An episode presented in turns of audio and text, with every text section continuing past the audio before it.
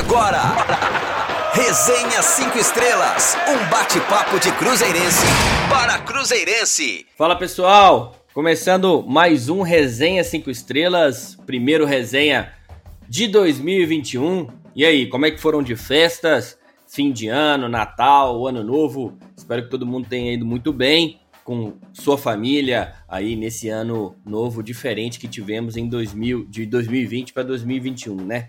Então, começando mais um ano e no primeiro programa de 2021, a gente não poderia de fazer, deixar de fazer ele de forma especial, né? Porque o Cruzeiro fez 100 anos, então a gente precisa de comemorar. E aqui na Rádio 5 Estrelas a gente está comemorando e muito, né? Mesmo com a fase ruim, com tudo que tem acontecido, temos comemorado muito. Lançamos aí uma votação, né? Que é a votação do elenco cinco estrelas, diferente de tudo que a gente já viu aí de votação, porque sempre tem aquela votação dos 11. Então a gente está fazendo uma votação é, do elenco. Então você pode escolher 26 jogadores para compor esse elenco. Por que 26? O elenco tem 32. Por que 26? Porque a gente já selecionou os seis incontestáveis. E aí você pode conferir mais informações do elenco 5 estrelas aonde?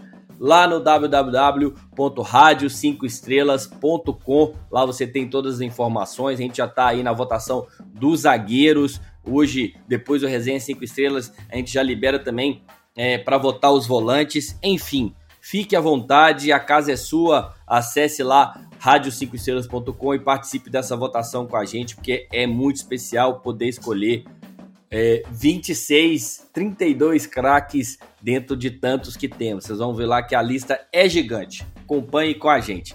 E você já sabe aqui na Rádio 5 Estrelas, você pode acompanhar a gente sempre no Twitter, né? Arroba 5 Estrelas RD, lá no Instagram também, arroba Rádio 5 Estrelas. Enfim, vamos fazer um programa especial hoje sobre o centenário do clube, fo focado aí na campanha do elenco, cinco estrelas, né? Essa ação que a gente está fazendo aqui na Rádio 5 Estrelas, como eu disse. Então, se você ainda não votou, vá lá nos melhores jogadores, né, nos jogadores preferidos, entre no site e escolha os craques da, de cada posição. Para conversar comigo hoje, ele que está sempre aqui, Guilherme Lana. Fala, meu velho, como é que você tá? Como é que foi de fim de ano? Cara, foi tudo bem, graças a Deus. Alô, Lucas, alô, nação, cinco estrelas. Tudo bem, tudo com responsabilidade, quietinho, né? Entendendo que esse momento não é bom para isso. Ficamos tranquilos aqui em casa, eu e minha esposa. Mas enfim, hoje, torcedor Celeste, é um momento de destravar um pouquinho sua memória. Hoje vamos ter muitas coisas interessantes, muitas informações sobre esses craques celestes que abrilhantaram nossa história. É ou não é, Lucas? É isso aí, meu velho. Bom, pois é, né? O ano em que o Cruzeiro completou 100 anos de existência começou, como eu disse. Então, sim, este clube que eu, que você e outros 9 milhões de torcedores são apaixonados uma instituição formada em 2 de janeiro de 1921 em Belo Horizonte por desportistas da colônia italiana. E que o nome inicial de Società Esportiva Palestra Itália, né, um clube surgiu pela necessidade dos imigrantes criarem laços fortes com o nosso país, italianos que por meio do esporte buscaram aí expurgar todo preconceito e opressão que os assolavam para fazer valer este sentimento de pertencimento. Os primeiros anos ali da década de 1920, marcados ali pelas primeiras conquistas, né, e pela construção do estadinho, né, ali no Barro Preto, hoje o Parque Esportivo do clube, já eram indícios que algo especial e grandioso estava surgindo na cidade. Mesmo em 1942, durante a Segunda Guerra Mundial, quando o governo brasileiro proibiu o uso de termos relacionados à Itália, o gigante não se abalou, apenas se reinventou, meus amigos. Já como o Cruzeiro, né, já mudou aí, né, já fez essa mudança, já como Cruzeiro o, e com o uniforme azul e branco e escudo formado com as estrelas do Cruzeiro do Sul, o clube, mesmo ainda valorizando com muito orgulho suas tradições italianas, começou a romper as barreiras de suas origens para se tornar uma referência no Brasil e na América do Sul. Um clube do povo, uma instituição vitoriosa que durante 100 anos de vida conquistou no futebol duas Libertadores da América, duas Supercopas, quatro brasileiros, quatro títulos nacionais, seis Copas do Brasil, 38 títulos mineiros, Copa Ouro, Copa Massa, enfim, se contarmos aqui, ficarmos aqui ainda falando sobre títulos, né? É, do Sada Cruzeiro, as vitórias no atletismo e de outros esportes especializados e da iniciante, mas já vitoriosa trajetória do futebol fe feminino também, a gente ficaria aqui por vários e vários programas falando só disso. Então, para resumir, posso dizer com toda a convicção do mundo, você e eu torcemos por time certo. Não tem outro time melhor para você torcer, mesmo na má fase, hein, galera? Mesmo na má, má fase, a gente é, é, tá torcendo pro time certo. Mas como eu disse, né, no entanto, todas essas grandes conquistas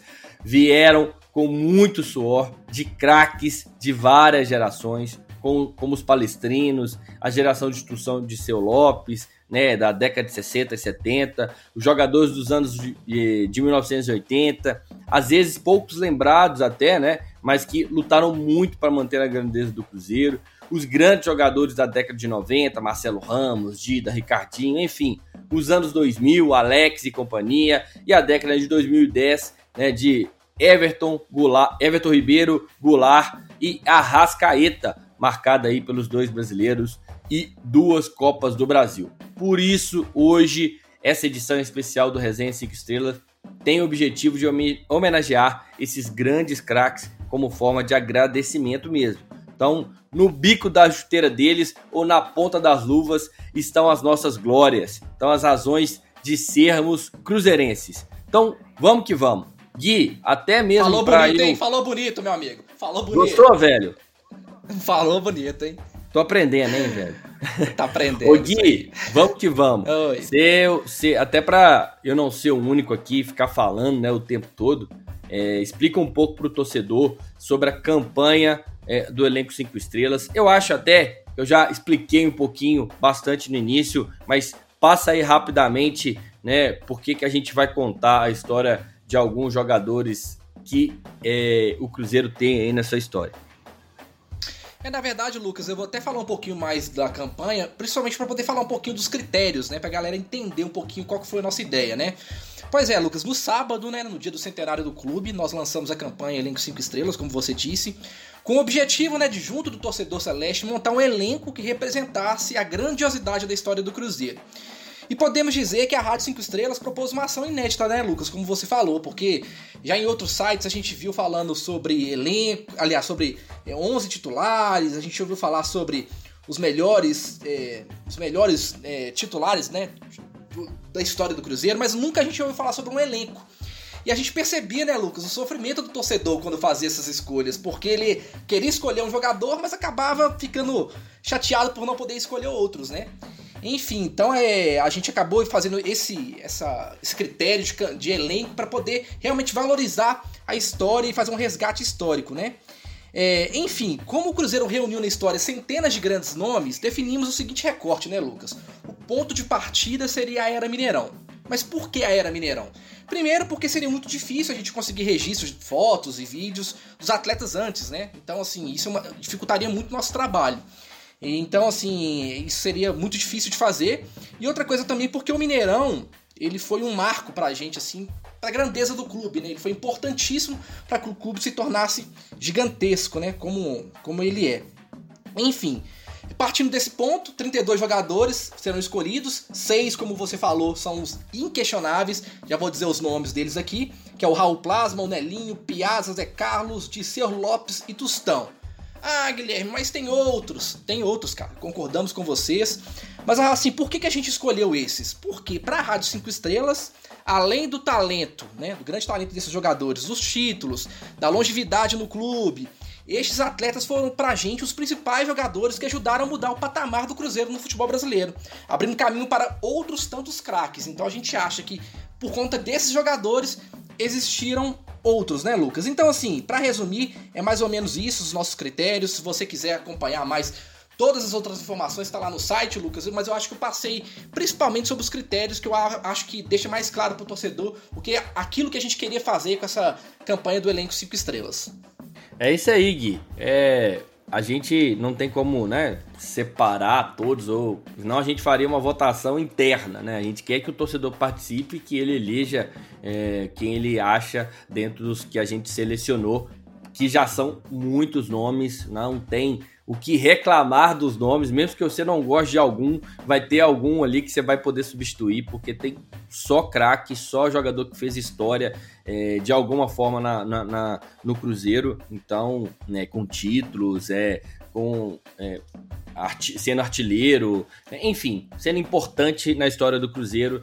É, tem muitas opções lá, então a gente não poderia é, de deixar de homenagear aí os grandes craques que foram selecionados. Porém, né, como o tempo nosso é curto e a gente não vai conseguir falar de todo mundo aqui no programa de hoje, o que a gente fez para não induzir ninguém a votar nos jogadores preferidos, por exemplo, meus e do Gui, né? Então o Gui gosta de um jogador a gente vai falar dele. Não, a gente fez um sorteio, né, para falar sobre dois craques por posição, com é, é, dois craques por posição e a partir daí a gente vai detalhar um pouquinho mais, né? Então, como a escolha é algo muito pessoal, a gente não quer definir quem é mais importante. Este é o papel aí, é, é, papel seu, na verdade, né, do torcedor, para é, fazer essa escolha. Então, por isso que a votação tá lá. Então, achamos que é, seria uma maneira justa de fazer o programa.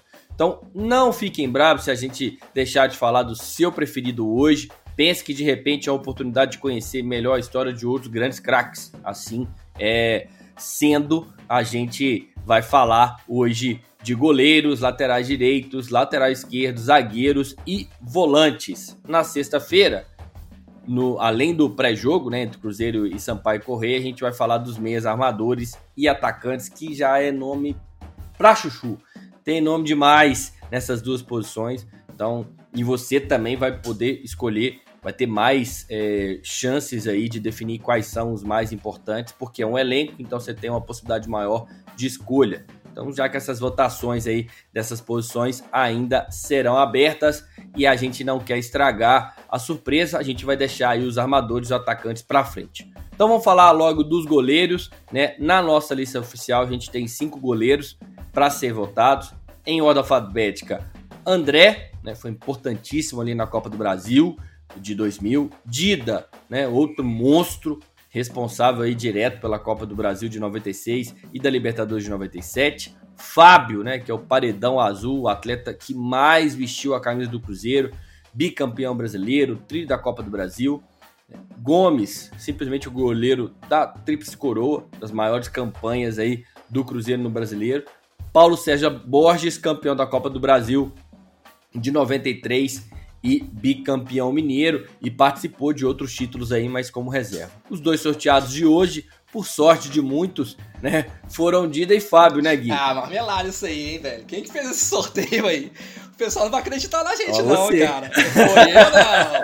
Foi- não foi eu, não. Foi a máquina, foi o computador, meu filho. Mas eu acho que a galera vai entender nas outras, nas outras posições que realmente tem nomes mais inusitados mesmo. Mas a gente levou- sorte, né? Que a gente vai falar hoje do Dida e do Fábio, que eu acho que serão os mais votados. Mas todos os goleiros são extremamente importantes para a história do Cruzeiro. Vamos que vamos, Lucas. Vamos que vamos. Dida e Fábio selecionados, sempre aí discutidos quem são, é, qual dos dois é o goleiro mais importante. É uma discussão eterna. No geral, é, nas votações, mesmo que apertado, o Fábio ganha, mas o Fábio está em atividade ainda, né? Então, é, essas coisas sempre são mais fortes. E, por exemplo, na minha opinião, ele é o maior goleiro da história do Cruzeiro. Na opinião do Gui, se eu não me engano, é o Dida, o maior goleiro da história do Cruzeiro. E a gente vai falar aqui agora do Dida, né? Nelson de Jesus Silva. O Dida chegou ao Cruzeiro em 94, contratado junto ao Vitória da Bahia após um campeonato brasileiro espetacular lá pelo Rubro Negro Baiano, né? Se não me engano, o Vitória foi vice-campeão brasileiro é, daquele ano. É, por aqui, Dida vestiu, né? Desculpa, por aqui, Dida ficou, né, de 94 até 98, ganhando ao todo oito títulos pela Raposa. Enfim, foi tetracampeão mineiro 94, 96, 97 e 98, campeão da Copa Ouro e da Copa Master em 95, além de ter sido um dos principais nomes tanto no título da Copa do Brasil de 96 quanto no título da Libertadores de 97, que diga-se de passagem, passagem é a, no, a, nossa última conquista internacional, né? Então é, é, é, é muito importante esse título que o Dida conquistou. Porém, depois do vice-campeonato brasileiro de 98, que foi um ano que era para a gente ter sido é, campeão de tudo, era para ter sido espetacular, a gente foi sendo, é, ficou acabou sendo vice de tudo, né? Então acabou tendo o Dida acabou tendo uma saída conturbada do clube e nunca mais voltou. As relações se romperam mesmo. É, mas o fato é que o, o Dida teve aí uma carreira de grande sucesso também no Corinthians, no Milan e na seleção brasileira. Mas não nos interessa muito, porque aqui a gente só vai falar de Cruzeiro, mas como atleta, o Dida é espetacular e no Cruzeiro ele não é diferente. E aí, Gui, acha que temos idade para lembrar do Dida? Quais as virtudes dele para você? Ah, quando você falou sobre quem é melhor, o Dida, eu acho, né, Lucas, para nossa geração, ele foi melhor muito por conta da nossa memória afetiva, né? A gente viu ali na década de 90 os títulos do Cruzeiro e o Dida era o cara que tava ali no gol. Então era um goleiro espetacular, um goleiro frio, calculista, de grande explosão, um cara que ele era muito decisivo, né? É um goleiro, por exemplo, que às vezes até tinha falhas, por exemplo, na saída de bola, mas na hora que precisava, era o goleiro que estava ali para poder decidir títulos. Então tem muitos títulos ali na conta, literalmente do Dida mesmo. Então é literalmente um goleiro espetacular. Eu lamento muito para que, a geração, é, que a geração nova não tenha visto ele é ao vivo, né? É óbvio que dá para acompanhar por vídeos e tal, mas de fato o Dida é um goleiro espetacular, um goleiro muito importante para nossa história e, e, pela capacidade de decisão dele, né? Então, de fato, realmente ele ter, teria que estar na lista como está.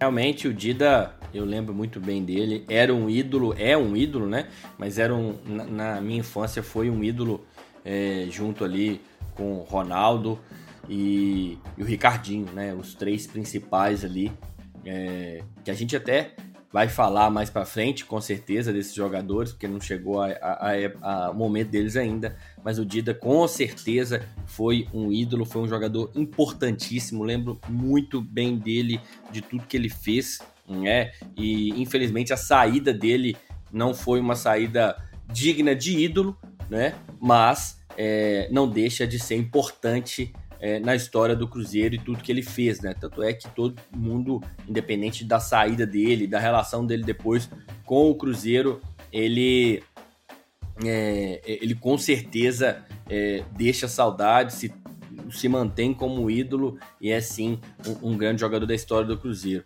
O Gui, a gente está falando aqui, né, é, do Dida, da história dele, você tem aí os melhores jogos dele aí com a camisa do, do Cruzeiro? Ah, cara, eu acho que inevitavelmente a gente tem que falar de dois jogos, né? Primeiro, aquele jogo da Copa do Brasil, a final contra o Palmeiras lá no Parque Antártica, que na minha opinião foi a maior atuação de um goleiro que eu já vi. É, foi impressionante o que o Dida fez naquele jogo, né? O time inteiro, na verdade, né? Foi muito frio, foi muito. Teve uma estratégia muito interessante de jogo, mas é, se não fosse a atuação do, do Dida e da zaga ali do Cruzeiro naquele momento, seria muito difícil, porque o Palmeiras era uma equipe espetacular. Era uma equipe de jogadores de seleção brasileira, de Jalminha, Cafu, Júnior, Luizão. Então, assim, e ele fez inúmeras defesas impossíveis de serem pegas, assim. Só que ele estava iluminado e graças a ele a gente fez, é, conseguiu esse título. E outro também momento muito decisivo é a Copa Libertadores, aquela defesa ali no segundo tempo, tava 0 a 0 o jogo, uma falta que o Solano bateu, ele defendeu, uma bola difícil passou por baixo da barreira depois, cara a cara, o jogador do Sporting Cristal chutou, ele conseguiu fazer uma defesa de reflexo com a perna espetacular, garantindo também o título, porque depois aquele gol seria muito difícil se o Cruzeiro tivesse tomado. Então, assim, para mim, eu acho que a maioria dos torcedores né, que viveram aquela época, esses dois momentos são os momentos ápices da história do Dida no Cruzeiro. É verdade, o Dida tem esses momentos muito gravados, né? Porque, obviamente, é, se tornaram títulos, né? Mas é, posso lembrar que outros, como é a campanha que o Cruzeiro fez em 98, por exemplo, com vários jogos importantes, o Dida foi muito importante. E eu lembro espe é, especialmente de uma defesa é, que ficou marcada na carreira do Dida para mim, que foi uma defesa, é, se não me engano, na Supercopa contra o River Plate. é, uma cobrança de falta do Francescoli, um uruguaio que jogava muita bola e o Dida foi simplesmente espetacular na defesa, é, pegando a bola onde é, a coruja dorme literalmente, coisas que só o Dida conseguia fazer. Então, realmente um grande goleiro, né? Um grande goleiro é, que fez mesmo é, história com a camisa do Cruzeiro. E a gente está falando aqui de melhores jogos, melhores momentos, né? Lembranças. Vamos escutar aqui. Você falou aí de 96 e 97. Vamos escutar aqui algumas dessas defesas espetaculares? Vamos lá. Chega agora também é Djalminha para tentativa de receber essa bola. Luiz.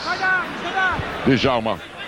Vai tentar, Luizão chegou por trás, olho no lance, quinta de novo, fechou, olho no lance, que acabou em cima do gol! Milagre, milagre, milagre no Parque Antártica!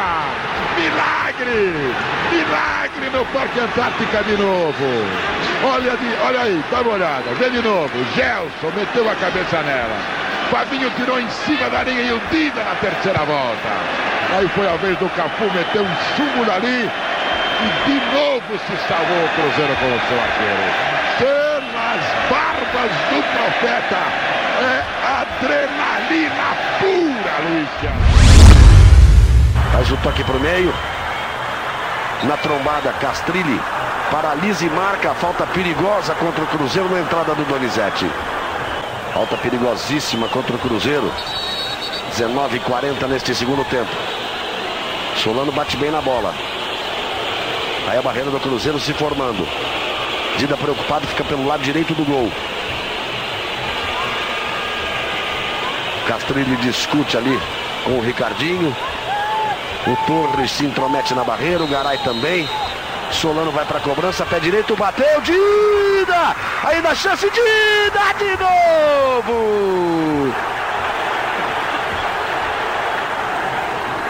Se o título vier, metade dele já tem dono, é do goleiro Dida.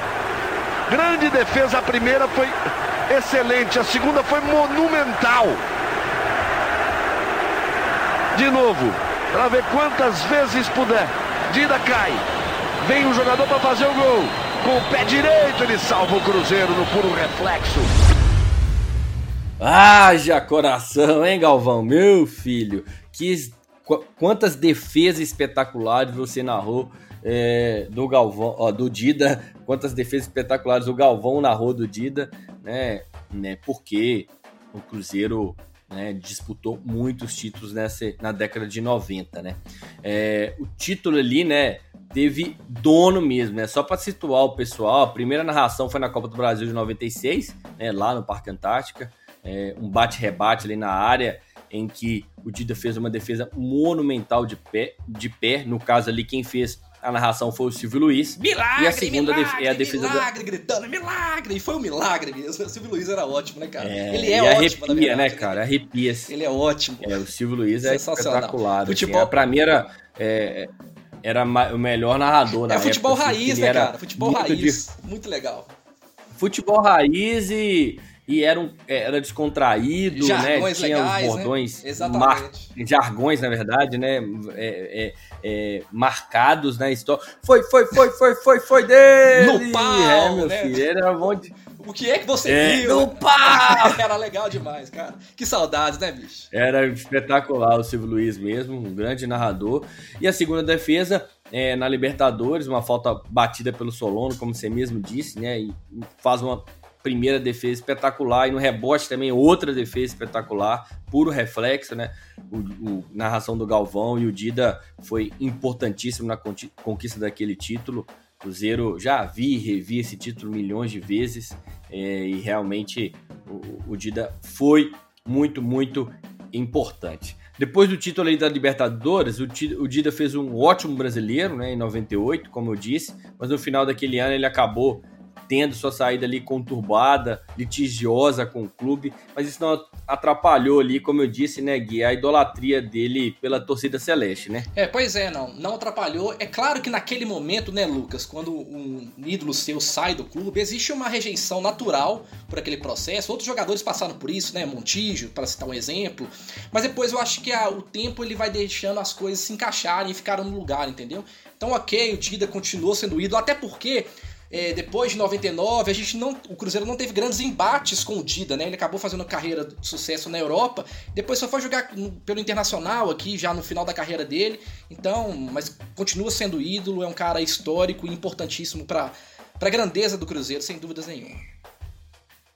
É, na época, muita gente ficou com raiva, eu fiquei com raiva. Assim como ficamos com raiva recentemente você falou aí do Montijo, até que não fiquei não, porque eu já sabia que aquilo ia rolar. Mas, por exemplo, do Arrascaeta, Sim, do Arrascaeta. Né, muita gente ficou com raiva, mas depois as coisas se organizaram e, e, a gente viu que as coisas não eram daquele jeito. Enfim, coisas de política de clube que sempre acontece e aí o, o torcedor acaba é, sofrendo muito, né? Mas, Gui, primeiro sorteado, tem muito ainda para falar. Vamos partir para o próximo, que o próximo é nada mais, nada mesmo, menos que ele, né? Fábio Davidson Lopes Maciel, um craque, né? E ainda a gente tem a sorte de acompanhar. Podemos dizer aí que o Fábio é uma memória viva, é o cara que foi, que foi e ainda é importante para o clube dentro das quatro linhas e por tudo que representa. Né? Então ele chegou ao Cruzeiro em 2000, mas teve poucas chances devido aí à boa fase do André,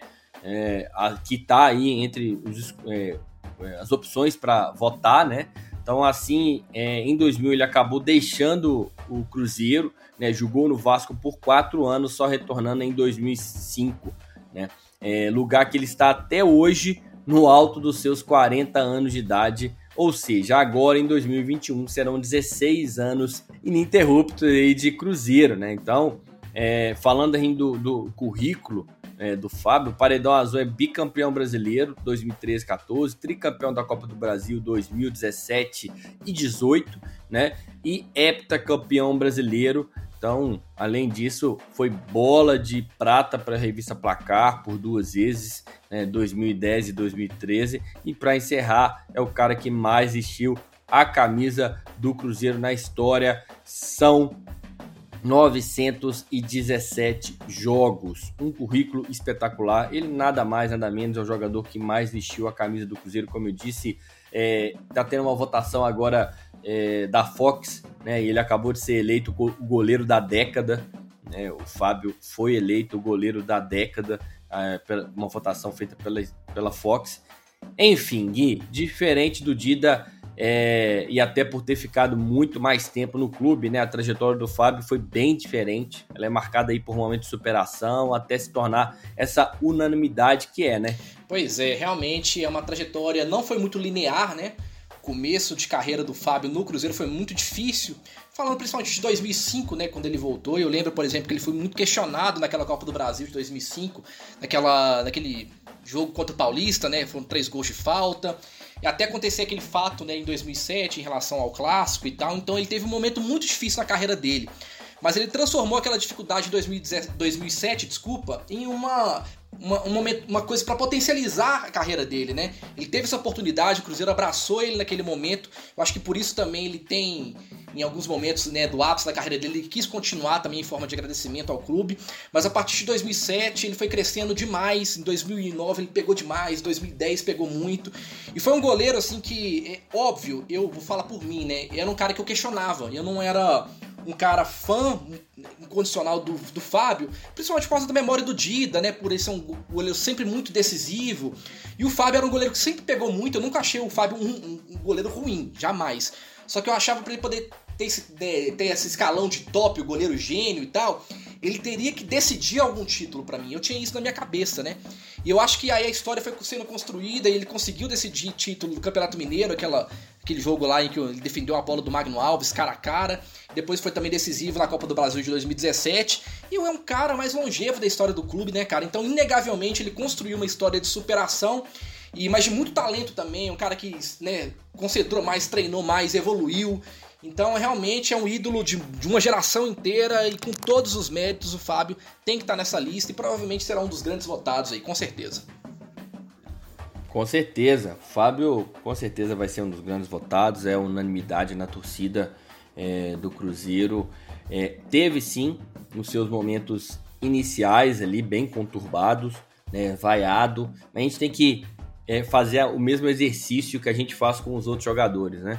É, o Fábio ele vem, entra no momento que o Cruzeiro tinha acabado de ser é, campeão da Tríplice Coroa 2003, né? Faz ali, tem a, a, a, missão de substituir um goleiro como o Gomes, que era importantíssimo, né? E, e mais, né? O Cruzeiro vivia uma dificuldade grande de goleiros naquele momento, né? Não achava goleiros, o Cruzeiro teve vários goleiros ruins naquela época. O Fábio era muito novo, né? Enfim, teve esses problemas, mas as, a, o, o, Fábio, para mim, é, é, é, um ídolo é, como jogador, assim é, como o Alex é para mim, por exemplo, como o Ronaldo é para mim, por exemplo, que me fez comece, começar a torcer pro Cruzeiro, como o Dida, né? Mas os números dele é, são espetacular, a regularidade do Fábio é espetacular e que nem sempre é muito é, bem avaliada ou lembrada, porque avaliar regularidade é difícil, né? A gente lembra de momentos. Né? Se você vê o Fábio, ele é um, um, grande goleiro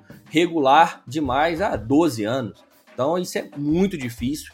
Né? E, mas realmente, ele teve esse início difícil, mas conseguiu é, se reorganizar, teve oportunidade no Cruzeiro também né, de se reorganizar dentro de campo e foi, além desses títulos, né, que você a gente já disse aqui, que a gente trouxe, ele foi muito importante em 2011, naquela fase difícil que o Cruzeiro é, quase, quase caiu, né, e foi muito, muito importante na campanha inteira de 2011, junto com o Montijo. Se não fosse ele né, e o Montijo, o Cruzeiro provavelmente teria caído aquele ano. Né, e foi importante em outros momentos também, até que o Cruzeiro não conseguiu título, mas foi importante pra, por se manter, para se, se, recuperar, né? É, na Libertadores de 2009, que o Cruzeiro não foi campeão, infelizmente, né? Mas ele fez uma excelente campanha. É, na, na recuperação. Em 2009, você... é, interessante você falar isso, Lucas, só para não deixar passar. Aquela partida que ele fez lá contra os Estudiantes no primeiro jogo da final. Foi espetacular, velho. Foi espetacular. Foi assim, eu acho que foi do nível do Dida. Eu acho que não é tão lembrado porque o Cruzeiro acabou não ganhando o título. Mas aquela partida dele foi espetacular. Se não fosse o Dida, ó, oh, desculpa, se não fosse o Fábio, perdão, é, a gente não teria nenhuma chance de ter disputado esse título em 2009 e perdido. Tudo bem, nós perdemos.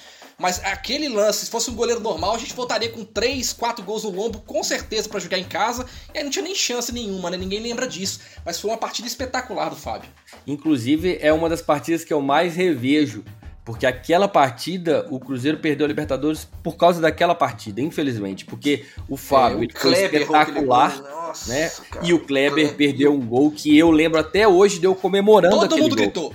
Todo mundo, não, todo torcedor do Cruzeiro comemorou aquele gol, é. já tava rodando camisa já. Que eu falei assim, cara, furou é. a rede? O que aconteceu? É. E, o, e ainda mais o Kleber, né, que vinha, que tava numa Exato, fase espetacular também. Enfim, muito importante em momentos ruins, em momentos é, é, positivos do clube, negativos do clube. Esse ano de 2020, ele foi mais uma vez importante em várias defesas, né? Infelizmente, em 2019 ele estava no grupo que caiu, né, fez parte de tudo da, daquele grupo, né, teve seu, sua contribuição, obviamente, também para o time cair, porque faz parte do grupo, né, então tem, tem que é, contar também. Mas enfim, o Fábio, para mim, é, assim como o Alex, né, é, são os dois maiores ídolos que eu tenho, é, mas eu coloco o Alex um, um patamar acima, é, não só pela genialidade dele, né, mas também porque é, pelo, é, pela pessoa que o Alex é, quem ele representa, enfim, nós não vamos entrar aqui, mas eu estou falando de uma comparação, mas o Fábio é realmente um grande ídolo. A gente está falando aqui de lembranças, memórias afetivas, vamos falar então, vamos escutar, na verdade, né, dois momentos em que foi decisivo, Gui, vamos lá? O Cuca fica louco ali ao lado do campo querendo pênalti. Lançamento para o Magno Alves. Saiu o goleiro, cara a cara. Magno Alves pode pintar o gol. Fábio em cima dele. Fábio! Fábio evita o gol! Tava cara a cara o Magno Alves. Era ele, o goleiro e o gol. E o Fábio com o tapinha evitou o gol do Magno Alves. Diego, Diego a cobrança do Flamengo agora. Autorizado. Vem a cobrança do Diego. A batida. Pegou! Fábio! Pegou! Fábio! O Cruzeiro em vantagem. 3 a 2. Ele soltou a bomba, Fábio acertou o canto e com a mão esquerda, repare, vai buscar a bola, Fábio! 3 a 2, 3 a 2. Mano, pede calma, mano, pede calma, não ganhamos nada ainda. Pois é, aí ó, nós estamos falando de momentos em que ele foi importante, né? E a gente trouxe aqui um momento é, ímpar do Fábio, né, num título não tão comemorado assim, mas que o Fábio foi mais uma vez decisivo. Né? A primeira é, foi aí o, o, o, Campeonato Mineiro de 2011, né, com uma defesa que assim é para poucos goleiros, de muita coragem, de muita decisão, e foi no pé do Magno Alves, aquele gol ali, Magno Alves saiu de cara com ele, né? E maioria das vezes o atacante faz, mas ali, meu amigo, tinha o Fábio na frente dele, um monstro dentro do gol, e ele fez uma defesa espetacular. E a outra foi a defesa de pênalti né, do Diego na final da Copa do Brasil de 2017. O Diego, naquele ano, era simplesmente o jogador é, mais. É, era o craque do time do Flamengo, né? Tinha acabado de vir da Europa, então era é, um jogador que o Fábio simplesmente pegou é, o pênalti dele na final. E lembrando, né? Contra o Santos, o Fábio pegou três pênaltis seguidos. Espetacular, de Rodrigo, de, Bru de Bruno Henrique e de quem mais que foi o outro? Ah, e de Gabigol, não foi? Foi, foi Rodrigo? Se eu não, não me engano. Gabigol, acho que foi Gabigol. É. Mas enfim, foram três defesas. É, Rodrigo, Rodrigo e Bruno Henrique eu tenho é, certeza. só, tenho. Só não lembro se eu foi não do acho, Gabigol. Eu não acho que foi do Gabigol, não. Eu não acho que foi do Gabigol, não. Mas enfim, cara, foram três pênaltis, uma disputa de pênalti. Ele pegou os três, velho. Simplesmente isso. Espetacular, velho. Espetacular. A, acho que foi do. Acho que foi do. Acho que foi do Jean Mota. Jean Mota? Lembrei aqui agora. Ah, então, Jean okay. Mota, ele fez a defesa e uma defesa, uma, uma partida espetacular do Fábio, Fábio, principalmente a cobrança do, do, do Bruno Henrique é algo, tipo assim, a bola difícil de pegar, o Fábio acerta o canto, escolhe o canto, como diz o Galvão na final, é, como contra o Flamengo, o Galvão fala, ele não escolhe, não, ele vai na bola. É, ele vai na bola, e é isso. Não, e uma é, coisa que você Fábio falou, Lucas, é espet... que eu achei muito legal quando você falou do Magno Alves, é porque assim, eu não conheço um goleiro com a capacidade que o Fábio tem de sair no chão com o atacante.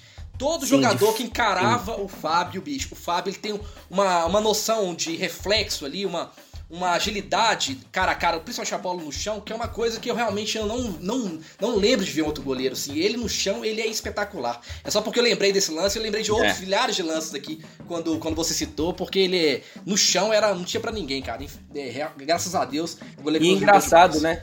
Que, que o Dida também era muito bom, bom com os pés, né? Era bom. O Dida na, em defesas do, com o pé, ele defendia muito bem. Tanto é que as duas defesas que a gente selecionou, tem participação de defesa de com pé nele, né? Fazendo, é. fechando o gol, tanto quanto o Palmeiras quanto o, o Sport Cristal, ele faz essas defesas usando os pés, meu é, velho. Mas é, o caso do goleiros... Fábio, ele saía com as mãos, né, cara? Ele conseguia.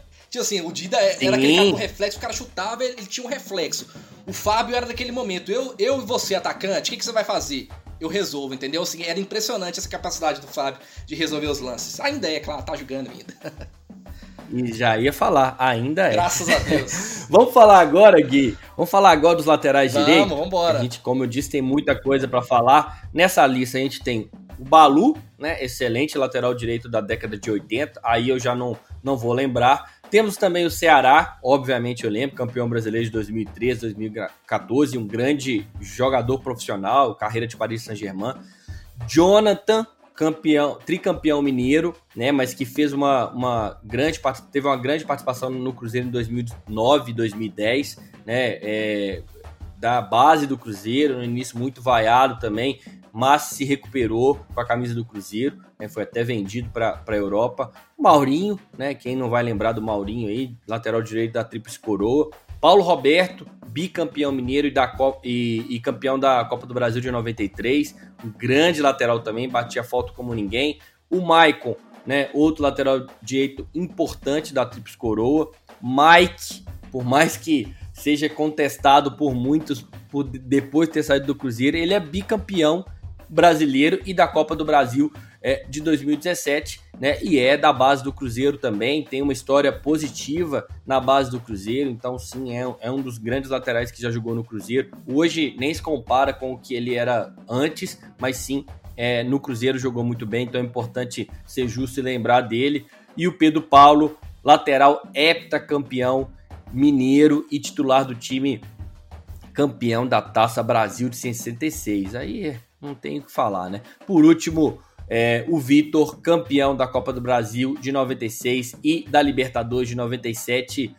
Vamos ver quem foram sorteados aqui, meu velho. Sorteados: Maurinho e Pedro Paulo. Bons nomes, vamos falar aí. Então, do Maurinho, Maurinho, Mauro Sérgio Viriato Mendes, o Maurinho, né? Chegou ao Cruzeiro em 2003, badalado, até mesmo porque foi campeão brasileiro um ano antes, naquele time do Santos de Diego e Robinho. Foi um tiro certeiro ali da diretoria na época, até mesmo porque ele foi especulado em muitos times antes de vir ao Cruzeiro, né? Mas enfim, ele acabou acertando aí com a Raposa e a grande expectativa se cumpriu. Ele foi um dos principais jogadores da Tríplice Coroa, fazendo naquele ano é, 66 jogos, 64 deles como titular, inclusive sendo convocado para a seleção brasileira em 2004 ganhou uma sombra forte, né, o Michael, até mesmo porque a partir daquele ano as contusões começaram ali a atrapalhar o rendimento do Maurinho. Então o Maurinho saiu do Cruzeiro em 2006 e se transferiu para o São Paulo, porém não teve muitas oportunidades por lá. Acabou sendo emprestado ao Goiás, onde também não se firmou e voltou ao Cruzeiro em 2008, mas já não era mais a sombra daquele espetacular jogador que foi é, de qualquer maneira, tem seu nome marcado aí na história por ser campeão brasileiro e da Copa do Brasil de 2003, além de ter o currículo é, três campeonatos mineiros. Gui, lateral direito espetacular foi o, o Maurinho, né? Muito bom jogador, muito bom jogador mesmo, veloz, ele tinha uma boa escapada, né? Ele com a bola no pé, ele tinha uma rapidez de fazer essa transição. Era um cara que tinha boa, bom cruzamento, bom acabamento. Era um cara que conseguia fazer tabela por dentro. Enfim, desculpa. É, ele e Leandro ali, os dois corredores de 2003, foram espetaculares. Então, assim, o Maurinho foi um cara muito importante no esquema do Vanderlei Luxemburgo. É, que o Wendel e Augusto Recife, né, tinha que passar, né, o tempo inteiro cobrindo as laterais, mas era muito encaixado, eles faziam isso muito bem. Mas sem dúvida nenhuma, o Maurinho foi um lateral espetacular da história do Cruzeiro. A velocidade era o, é, um dos pontos fortes do Maurinho né? Mas o cruzamento dele também era algo espetacular. Eu acho que junto com o de 2002 do Santos, né? É, mas dentro daquele ano, né? Do Cruzeiro, aquele ano espetacular, acho que é, os dois anos mais importantes da vida dele. Mas que, né? Depois ali de 2004 ele sofreu muito com contusões e muito porque é, o, o extra-campo dele, né, o fora de campo dele, Gostava era muito ruim, infelizmente. Gostava de um golo. Como é que é? Gostava de uma cervejinha, Gostava. de um golo, de uma bagunça. Gostava, gostava. Era o vida louca da turma, né? Curtia ali pra caramba à noite. Eu é, já tive a oportunidade de encontrar com ele em alguns lugares e sei sim que era, era um cara que é, curtia um golo e infelizmente, né? É, isso aí, depois que você começa a ficar mais velho e começa a ter lesões, né? Isso aí, a, a recuperação né, fica mais difícil. E aí, você, se você não mudar ali o seu, é, seu estilo de vida, sua carreira vai ser curta, né? É, corpo, Muito curta. É, o corpo não responde, então, né, Lucas? O é, corpo vai parando de responder, porque quando você é novo, ele tem uma resposta, né? Quando você bebe, por aí vai. Você vai ganhando mais idade, seu corpo ele não vai respondendo daquela maneira. E aí veio, vieram as contusões ainda para poder atrapalhar mais. Aí realmente é, foram igual você falou, Santos e Cruzeiro foram os clubes do Maurinho, assim, em relação à capacidade técnica dele, porque depois realmente ele praticamente não rendeu mais em nenhum outro clube, como rendeu nesses dois clubes. Exatamente, principalmente num jogador, né, que tem é, é, no seu forte a velocidade, né, explosão muscular ali, no qual se você não tá bem fisicamente, meu amigo, vai vai dar lesão toda hora. Toda hora que você tenta forçar um, um tiro, né? Seja ele curto ou longo, você vai aí é, ter dificuldade. E quando você é novo, meu amigo, você pode estar tá bêbado, pode estar tá do jeito que você tiver, você vai pro campo, vai fazer a mesma coisa. O músculo, o corpo aguenta. De mais velho, o negócio aperta. E a gente está falando do Maurinho, então vamos lembrar aqui uma partida especial daquele ano de 2003. Vamos lá? Vamos escutar o gol do Maurinho na vitória do Cruzeiro sobre o Corinthians por 1 a 0 lá no Pacaembu jogo realizado em 24 de 9 de 2003, válido ali pela 32ª rodada do Campeonato Brasileiro de 2003. Vamos lá. Olha a bomba! Vai para a cobrança de escanteio o time do Cruzeiro. Vem o Alex. Olha a bola chegando no Dracena. Tem a chance o Maurinho. Gol!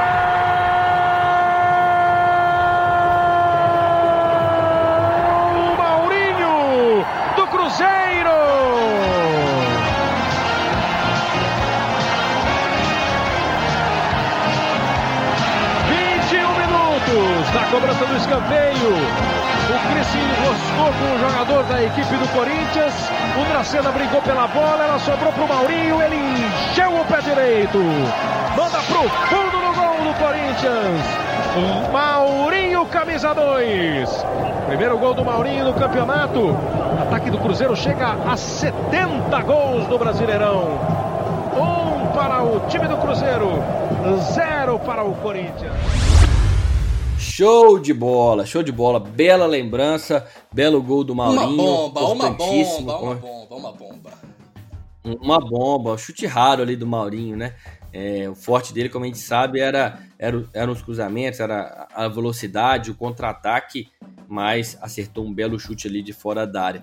O, o Gui, e agora você sabe que o Maurinho tá aposentado e virou o cara do longboard, né? Pois é. Tá sabendo disso? Não, solteiro também. Eu vi uma entrevista dele falando que, é que ele mais sente falta de Belo Horizonte é dos barzinhos, das mulheres. Não mudou muita coisa, não. Mas agora ele pode, né, cara? Porque agora já não é atleta profissional mais. Curte ali uma coisa diferente, papapá, e tá novo ainda, né, cara? Exatamente. Tá novo ainda, tá na pista, como dizem, tá na pista.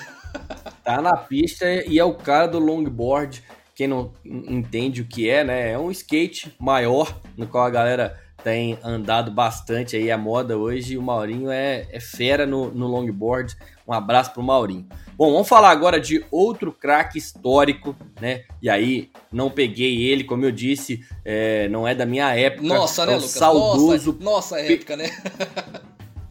né? Não é da nossa é, época, né? Não é verdade. o saudoso Pedro Paulo, né? Ele fazia parte aí dos anos dourados do Cruzeiro da década de 1960. Né? No entanto, como tínhamos Dirceu, Tustão, Natal, jogadores que sempre decidiam os duelos, alguns nomes daquela geração eram menos observados, menos badalados, que foi o caso do Pedro Paulo. O jogador era uma cria da base celeste e por 11 anos, 11 anos, defendeu o nosso manto sagrado. Pelo Cruzeiro foi heptacampeão mineiro e ganhou a Taça Brasil de 1966, né, consagrando-se aí é, como o melhor lateral direito do futebol mineiro daquela época. Gui, um jogador importante daquela geração, espetacular, né, Gui? Ah, sem dúvida nenhuma, né? Um cara importante. É, não era um cara que era um primor técnico, mas era muito determinado, um cara valente, um cara raçudo, um cara incansável, né? Porque naquela época, Lucas, a gente, pelo menos os relatos que a gente lê, era assim, ou você era craque, ou você, né, velho, dava uma chegada nos caras, né, velho? Então, assim, o Pedro Paulo era do time dos caras que chegava junto nos, nos grandes craques dos outros times, né, velho? E era importante, porque ele deixava os nossos craques é, jogarem, né, com mais liberdade, por aí vai. Então, sem dúvida nenhuma, foi um jogador muito importante.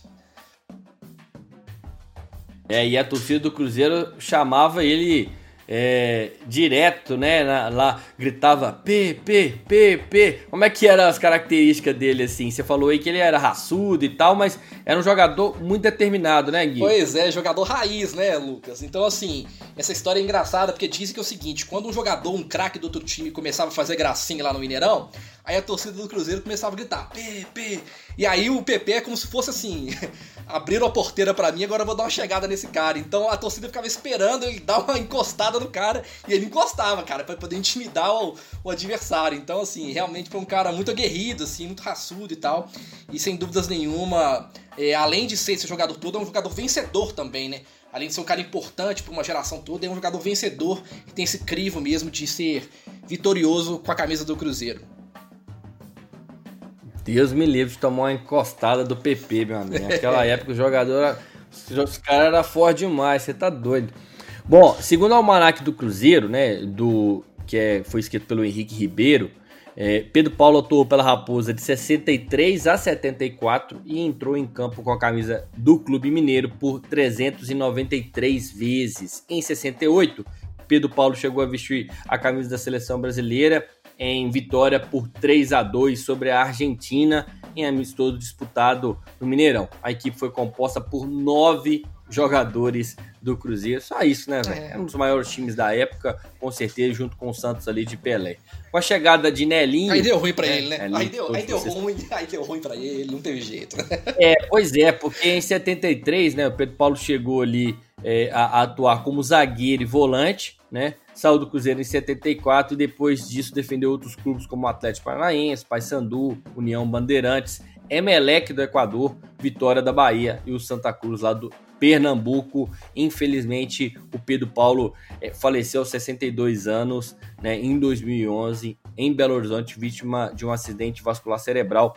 Justíssima aqui a homenagem é, é, para o Pedro Paulo. E realmente, com a chegada do Nelinho, né, aí não tem jeito, além né, de muita força, é, o Nelinho é, tipo assim, é, ele não, não tem tá, jeito, ele... cara, é muito superior a muitas coisas, né, cara? O Nelinho é um dos jogadores mais espetaculares da história do futebol mundial. Então, assim, era, era, era difícil, não é porque o problema é o Pedro Paulo, não, é porque o Nelinho é demais mesmo.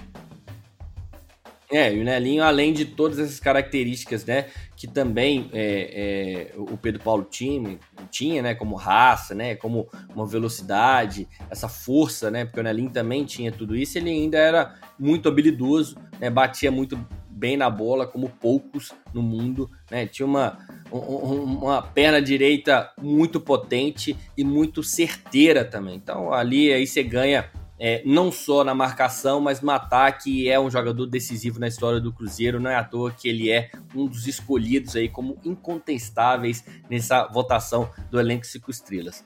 Gui, vamos falar agora dos laterais esquerdos. Né? O primeiro nome sorteado foi o Egídio. Rapaz, Egídio, vamos é falar polêmico, do né, Egídio, né, que eu gente, sei que né? tem uma galera. Como é que é? É Gui? polêmico, né? Vai, vai dar pra conversar bem sobre o Egídio aí.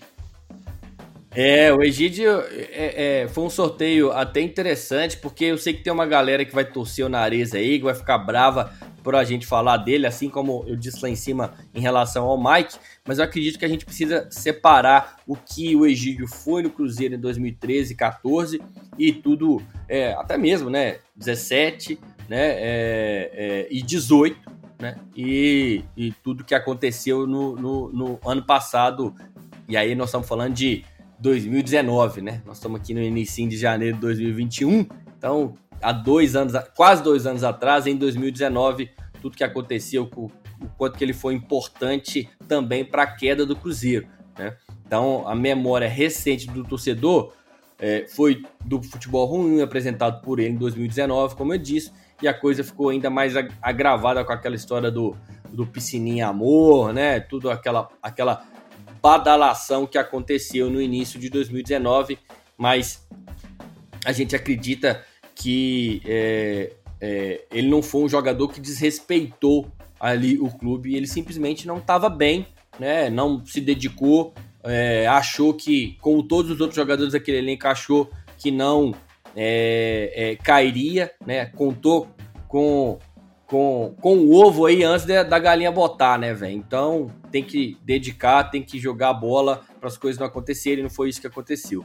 Então a gente é, ele não deveria ter ficado de 2018 para 2019, essa é uma verdade também, né? O Cruzeiro deveria ter renovado seu elenco, assim como outros jogadores, mas a gente não pode descartar aí a contribuição dele no bicampeonato brasileiro. Então por isso é, e também, como eu disse aqui, né, 17, 18, ele também foi importante. Então a gente acredita é, que ele deveria estar nessa lista nessa lista aí do, dos selecionáveis aí, né, do, dos jogadores que podem é, ser votados para esse elenco.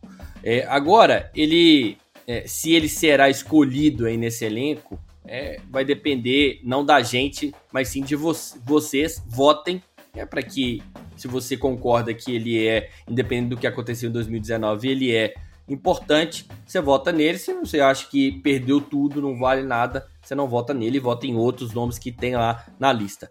Vamos lá. Sua primeira passagem em 2013, né? Chegou aí ao clube após uma boa temporada pelo Goiás. Né, foi, o time foi campeão da Série B. E apesar de um início oscilante na Raposa, ele aos poucos foi melhorando o rendimento. No Brasileiro 2003, começou a ter partidas mais consistentes, contribuindo principalmente ofensivamente. Em 2014, seu ano foi ainda melhor, ajudou a equipe a conquistar o bicampeonato brasileiro. Acabou saindo em 2015 e retornando ao Cruzeiro no final de 2017, participando como titular do time campeão da Copa do Brasil de 2017 e de 2018 né?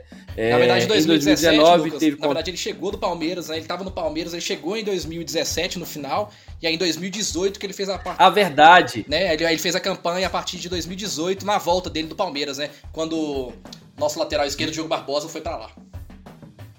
Verdade, muito bem lembrado. Inclusive o Diogo Barbosa, que é, é o jogador, é, um, dos, um dos laterais esquerdos que estão né, nesse elenco, ficou um ano no Cruzeiro, né, basicamente é um ano e meio no máximo, né? E é, justamente o Diogo Barbosa foi para o Palmeiras e o Egídio veio para o Cruzeiro vindo do Palmeiras também. Foi, não foi uma troca, foi uma venda, né? Mas o Egídio não renovou com o Palmeiras e aí o, acabou acertando com o Cruzeiro e participou desse time é, campeão de 2018. Muito bem corrigido, Gui. Muito obrigado. Em 2019 teve contrato renovado aí até o final de 2020. Né, acho que talvez aí mais um erro, né? A gente falou, mas acabou deixando o clube no início do ano passado, após o rebaixamento para a Série B. Pelos, pelo Cruzeiro são 209 jogos e 5 gols marcados é, pela Raposa. Ele ainda tem é, dois títulos brasileiros, uma Copa do Brasil e três campeonatos mineiros. Então é um jogador sim vitorioso, né, Gui? É, pois é, a trajetória do Egídio no Cruzeiro sempre foi meio de amor e ódio, né, Lucas? Assim, ele teve um ano de 2013, igual você falou, com altos e baixos, começou muito bem ali. Eu até lembro daquele jogo na final do Campeonato Mineiro, o Cruzeiro perdeu por 3 a 0 na Independência, e o Cruzeiro conseguiu fazer dois no Mineirão, precisando de fazer mais um e acabou falhando um daqueles lances, mas enfim. É, só que em 2014 ele foi muito bem, tanto é que ele ganhou o prêmio de melhor lateral do Campeonato Brasileiro. Então, ele teve números muito interessantes. Só que após a volta dele em 2017, né, na campanha de 2018, ele já começou a irritar um pouco mais o torcedor, porque ele oscilava. E como já tinha aquele histórico mesmo de, de irritação de alguns momentos ruins dele, a torcida começou a pegar no pé dele demais. Mas é muito engraçado se a gente analisar os números do Egídio. Eu até separei aqui, Lucas, porque olha que interessante. Em 2013, é, o Egídio é, distribuiu 9 assistências em 50 jogos. Olha pra você ver, galera. Na temporada do ano seguinte, que foi a melhor dele, ganhou o prêmio, ele deu 8 passes em 57 jogos. Só que em 2018, olha para você ver, ele foi o líder de assistências na Copa Libertadores.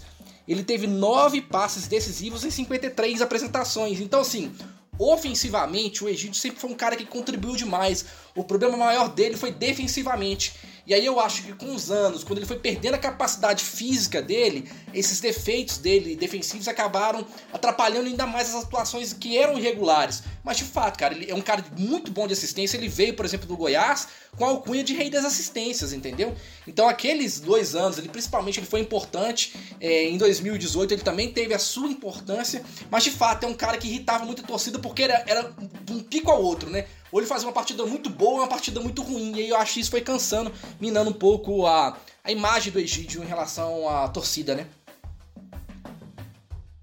É isso aí, Gui. Realmente a parte defensiva dele não era muito boa e ele acabava, é, às vezes, entregando alguns alguns lances importantes. Esse, esse, lance do Campeonato Mineiro eu lembro muito bem. Ele, deu um, ele foi cruzar uma bola na área, acabou dando um passo, se eu não me engano, no pé do Ronaldinho Gaúcho e acabou saindo um gol, no qual a gente perdeu aí o, o, o, o título por causa disso, né? A gente tava na pressão ali. A torcida verdade, tava insana no Mineiro nesse jogo, né, Lucas? A torcida tava insana no Mineiro. Oi? Se, se você estava nesse ah, jogo. Insana. Torcida... Se eu não me engano, era. era, era 10% só, né, é, do rival. exatamente. O Nossa, tava, eu fiquei impressionado com a torcida do cheio Cruzeiro naquele dia. foi isso. Sem dúvidas, é, foi foda, foi Pô. caralho mesmo.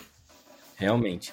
Vamos escutar um golzinho do, do, do, do Egídio? Não um golzinho não, meu amigo, é um golaço. Um golaço contra o Botafogo, ali no é, centésimo gol do, do jogo do Egídio, né, se não me falha a memória. Então ele marcou um golaço de falta, muito bonito, sem chances para o Jefferson. A menos de 20 metros da linha do gol. Preocupação para o Jefferson, goleiro de seleção brasileira, porque tem ali Júlio Batista, Lucas Silva. O Everton Ribeiro deve estar se apresentando ali, está meio escondido. Deixou ali para o Egídio. São boas opções da cobrança de falta. Barreira do Botafogo montada dentro da área, perto da marca do pênalti. Cruzeiro já tem 1 a 0 no placar. Lucas Silva bate forte, Egídio bate colocado. O Júlio Batista também bate colocado. Egídio na cobrança, bateu! Gol!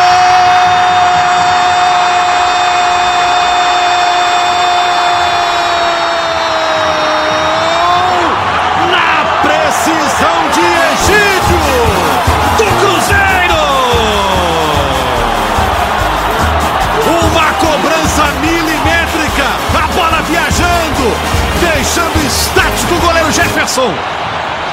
Sensacional a cobrança do Egídio no limite para aumentar para o Cruzeiro. De novo a batida. Quando pensou em reagir o Jefferson, já era tarde. Bola dentro do gol. Cruzeiro ampliando a vantagem. 2 para o Cruzeiro, 0 para o Botafogo.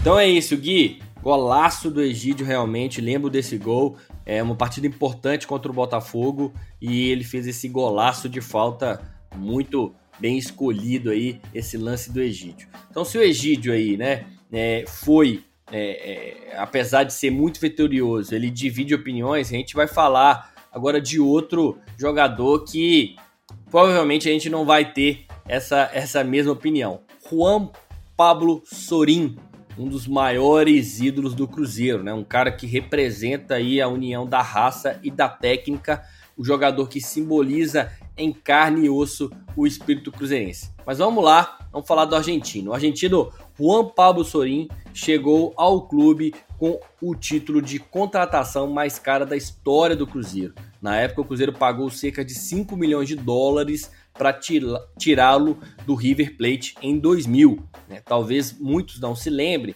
mas o Juanpi teve três passagens no clube. Ficou de 2000 a 2002, sem dúvidas o período mais marcante dele, e voltou é, em 2004, né, emprestado pelo PSG, e depois retornou ao Cruzeiro em 2009, quando fez sua despedida do futebol naquele jogo festivo no Mineirão contra o Argentino Júnior, que é outro time aí que o Sorin é ídolo. Sorin se aposentou até cedo, né, com 33 anos, após uma série de contusões. Pela Raposa foram 127 jogos, 18 gols e 5 títulos. Copa do Brasil de 2000, Copa Sul Minas de 2001 e 2002, Supercampeonato Mineiro de 2002 e Campeonato Mineiro de 2009. O Gui, a relação do Sorin com o Cruzeiro e com a torcida celeste parece encontro de alma, né, velho? Ah, você falou tudo, né? Eu acho que assim, quando a gente define um título, a gente tem vários critérios, né? Cada um escolhe o seu. É, tem muita gente que olha os títulos, mas eu acho que no caso do Sorin é óbvio, ele também tem seus títulos, é importante também. Mas a idolatria da torcida do Cruzeiro em relação ao Sorin é pela identificação dele, né? Um argentino, um cara que chegou em Belo Horizonte, que abraçou a torcida, falou que era cruzeirense, queria morar aqui um cara que se emocionava com a torcida, chegou a subir na torcida. Então, assim, a identificação do Sorin é muito com esse. É quase uma relação mesmo de amor, né? De romance que eu te falo. Assim, você chega, cara, e bate o olho assim e fala assim, cara, é, eu me identifico com isso. E ele era um cara muito técnico, né? Um cara muito técnico, ele jogava muito naquela fase do 3-5-2, né? Então ele é um cara que jogava até mais ofensivamente do que, do que jogava de maneira recuada. E era um cara muito raçudo, não tinha bola perdida. Então a torcida se identificava com aquilo. E a idolatria do Sorin era tão absurda que, por exemplo, eu lembro que em 2002 tinha torcedor amigo meu, em vez de torcer para a seleção brasileira, ia torcer para a Argentina na Copa do Mundo por causa do Sorin. Então, assim, é uma relação absurda mesmo de identificação, é até hoje. O Sorin é um cara que sempre fala do Cruzeiro, é um cara identificado, é um cara vencedor. Então, assim, é espetacular mesmo é, a história dele no Cruzeiro, principalmente por conta dessa relação de amor mútuo entre a torcida e ele. Não sei se você concorda comigo, Lucas. concordo demais. O Sorin é, é um cara que marcou. E ao contrário, né, de muitos é, ídolos que o Cruzeiro tem, é como você, a gente mesmo disse aqui, os campeonatos que ele teve com o Cruzeiro não são títulos de maior expressão, tirando a Copa do Brasil de 2000, que no qual essa Copa do Brasil de 2000 ele não era o jogador mais importante, né? É, ele era um jogador que fazia parte do elenco. Né? Inclusive o Sorin no início ele teve muitas dificuldades, a gente vai falar disso daqui a pouquinho, mas é, o, o Sorin é uma identificação, né? Uma identificação, uma entrega né, gigante, né, é, foi muito decisivo em vários jogos, tanto é que ele tem 18 gols né, com o Cruzeiro. Né, Para um lateral, né, isso é ótimo. Era uma das características dele, né, é fazer gols, é participar na área. Né, é, e, e, foi importante decisivo. E eu tive a, a oportunidade né, de estar tá no jogo é, no qual o Cruzeiro, na, na segunda saída dele, né? Que ele foi, fez aquele gol na final das Suminas, né? Cabeça enfaixada, um negócio parece escrito, né? Parece obra de cinema fazer um gol daquele, coisa que todo torcedor quer. Acho que foi na, acho foi na primeira Mineirão, saída dele, assist... na verdade, né? Foi no 2002, se eu não me engano, né? Que ele saiu. Aquele jogo. É, foi, é pois é, porque ele teve. É verdade, é 2004 que foi a segunda, não né? é verdade? É a primeira saída dele. É, porque ele foi muito importante naquela, naquela Copa João Avelange também, Sim. né? Na, na, na, naquele campeonato, né? É, enfim, teve uma, uma passagem importante pelo Cruzeiro, mas depois é, quase que ele volta né? E é campeão da Libertadores em 2009. Nossa, ele estava no banco né? daquele time, poucos. Nossa, Lucas, eu tenho, eu tenho, uma, eu tenho uma dor de sentimento ali, porque assim, posso falar rapidinho? Claro. É porque é o seguinte, naquela Libertadores, é, eu lembro que o Adilson Batista, ele tinha usado o critério e falado assim, ó, gente, eu não posso colocar o Sorin porque a condição física dele era muito ruim. E de fato, ele tinha muitos problemas físicos naquela época. Só que eu tenho uma coisa no, no futebol para mim, Lucas, que assim, existem as coisas objetivas, né, que você analisa, o cara tá correndo, se o cara tá bem. Existem as coisas subjetivas. E naquela final da Libertadores, o Sorin ele precisava estar tá no banco, cara. Ele precisava estar tá no banco ali, porque naquele momento em que o Estudiantes empatou o jogo, era um momento emocional.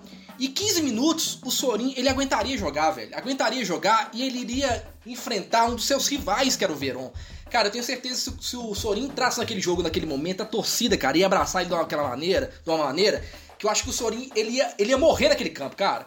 Então, assim, eu lamento muito dele não ter tido essa oportunidade de ter jogado, nem que sejam os minutos finais da, da Libertadores de 2009, apesar de eu entender, cara, pro técnico a, a, posição dele, mas, cara, ele precisava, ele precisava de ter jogado aquele jogo ali, porque poderia acontecer algo diferente, né, porque o Sorin realmente tem uma relação muito forte, e eu, eu acredito nessas coisas de energia, sabe? De repente ele poderia ter mudado a, a, né, a história final daquele jogo, enfim. É só porque eu lembrei disso aqui agora e eu queria falar. É, outro jogo no qual eu tava também. É, infelizmente eu tava presente naquele jogo. E assim, é, eu concordo com você, principalmente pelo seguinte, né? O, o, ali o, o Adilson Batista, talvez ele não tenha errado é, por não escalar o Sorin, porque ele tava realmente mal fisicamente. Mas por não deixar ele no banco, como você disse, né? E, e por é, é, fazer com que essa carga ficasse nas costas dele. Eu acho que nessas horas, um ídolo, né, ele tem que estar no banco, ele tem que fazer parte, né, e você tira uma pressão também de, é, em cima daquele jogo, né, porque tá, o torcedor quer ver o, o jogador em campo, né, é, ou, ou, ou, fazendo parte daquele título. E é, o, o Cruzeiro deveria ter escalado. Mas o Cruzeiro naquele jogo teve vários problemas, né? É, entre eles, o primeiro deles que era o Fernandinho, que era o titular absoluto lateral esquerda, estava fora, né? Tinha aí entrou o Gerson Magrão, né? Que era um jogador também que o Adilson usava bem, né? Mas não, não, não era um cara, né? Que que você podia confiar, né? Num primor de jogador, né? Pelo contrário, enfim, é, e ainda contou ainda com uma fase, né?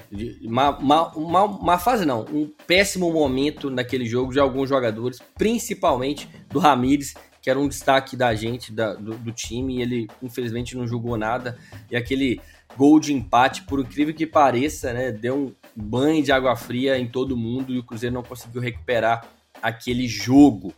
Enfim, para a gente finalizar o Sorin, vamos. A gente já falou, né? Que ele teve uma, uma, um início ruim no Cruzeiro, né? Uma adaptação difícil, né? É, mas eu queria perguntar pro Gui qual que você acha que foi o jogo memorável dele no Cruzeiro. Foi aquele contra o Atlético Paranaense mesmo? Ah, foi. Aquela jogada ali do Rui Cabeção. E assim, aquele jogo foi emblemático porque ele machucou a cabeça, ficou a cabeça enfaixada, não queria abandonar o jogo e tal. E aí naquele lance que o Rui coloca a bola para trás, ele dá aquela, aquele três dedos, né, cara? Bem o estilo argentino, assim, e faz aquele gol, é espetacular. Então, não tem outra, não tem dúvida que será esse gol.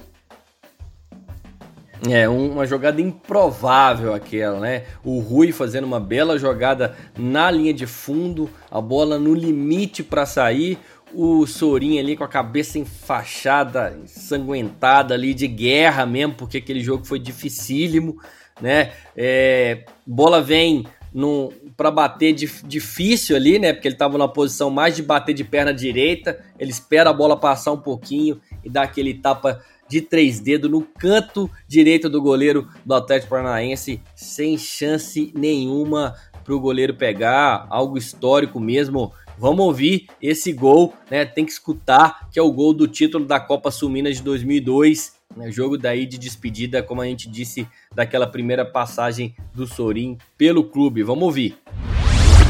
Agora Fábio Júnior meteu na trave. Que jogada do Rui! Olha o gol, olha o gol!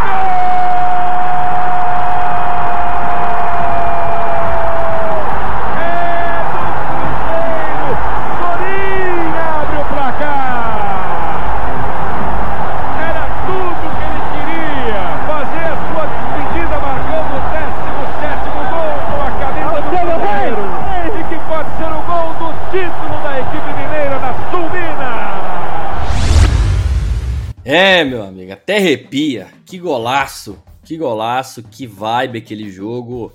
É, memória. Já girou a cabeça, é, já, já era, louco, né? Alucinado, pá, tudo sorim, sorim, sorim.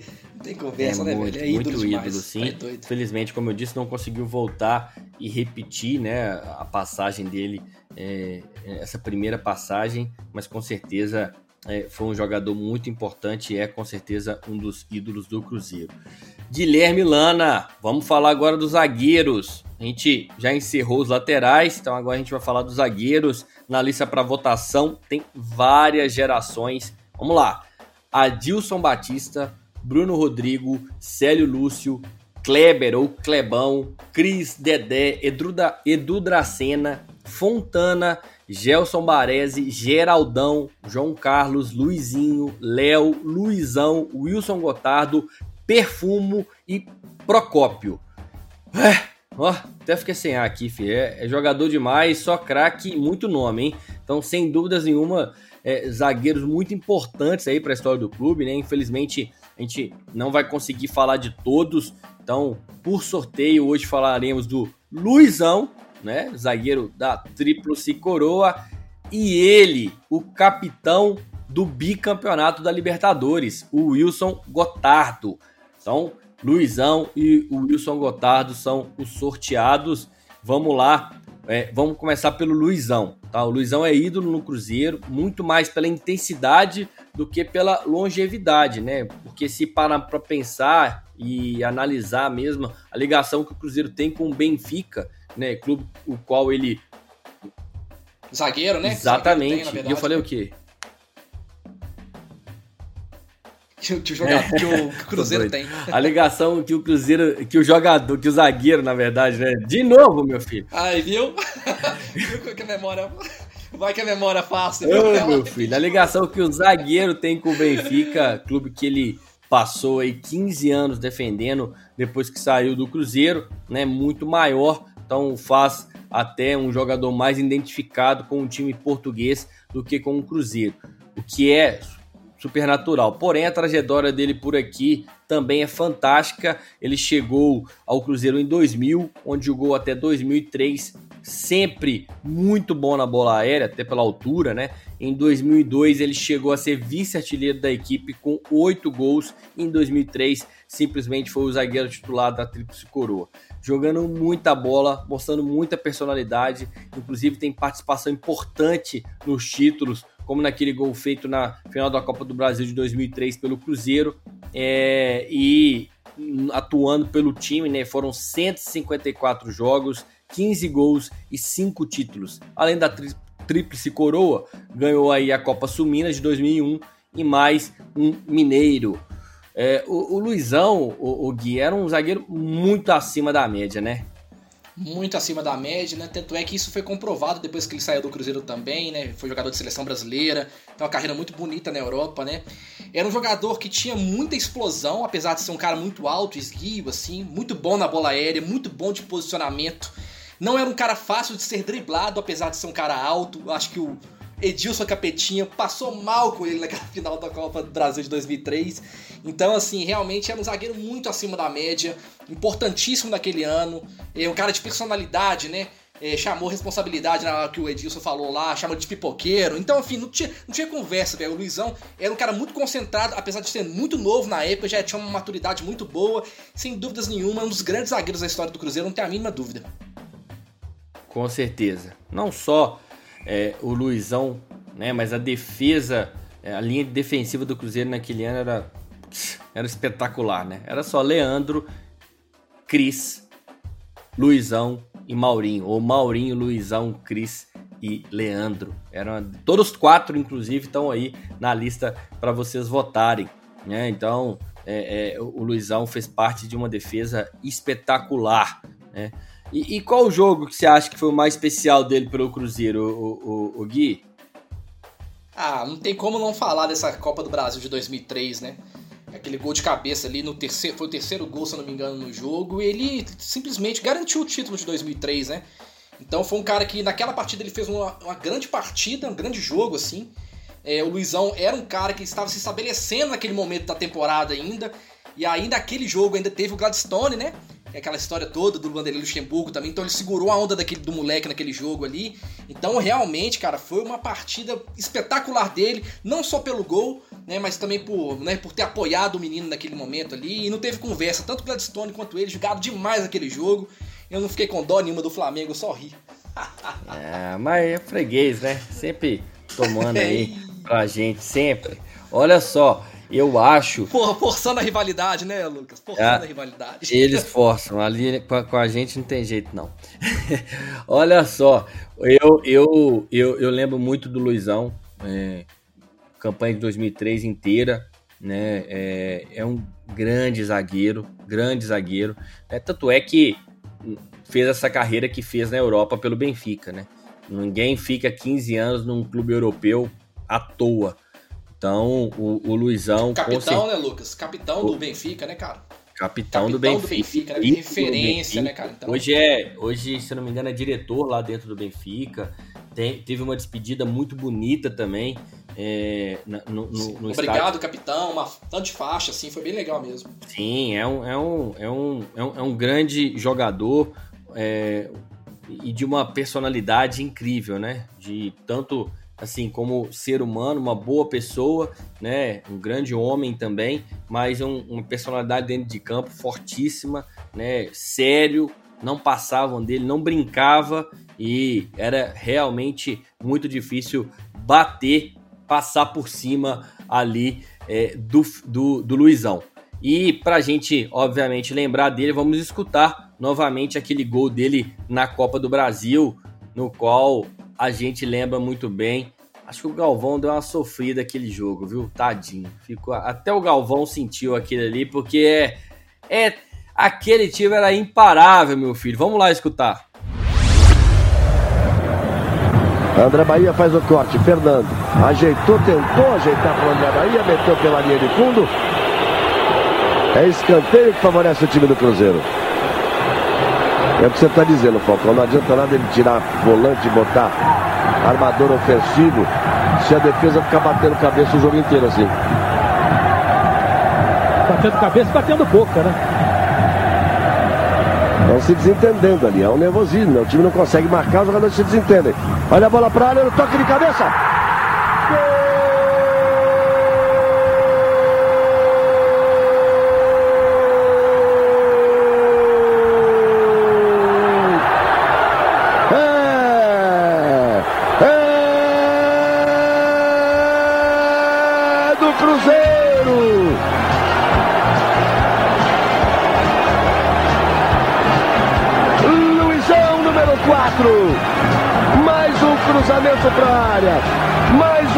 Toque de cabeça.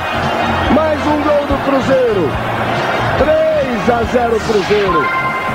28 minutos do primeiro tempo vai praticamente decidir o jogo do Cruzeiro. É só meter bola em cima da defesa do Flamengo que eles batem cabeça, batem boca, não marcam nada. E o Cruzeiro com todo o mérito do mundo vai fazendo um placar forte nesse primeiro tempo. Três para o Cruzeiro, zero para o Flamengo, festa da torcida no Mineirão. E lá vem o Cruzeiro de novo. Show de bola, bela lembrança de 2003, um grande gol do Luizão, fez outros também, mas aí era até facilitava a vida do Alex, né? Uma torre lá dentro da área, era fácil do Alex jogar em qualquer lugar para ele cabecear. O, o, o Luizão é, fez outros gols aí pelo Cruzeiro, mas esse com certeza foi o mais importante. E agora, Gui, nós vamos falar nada mais, nada menos do capitão do bicampeonato né, da Libertadores, o Wilson Gotardo. Né, talvez muitos não se lembrem dele, que possam, possam estar ouvindo aí, né, são mais novos, mas o Gotardo chegou ao clube em 97, né, apenas aí nas oitavas de final da Libertadores.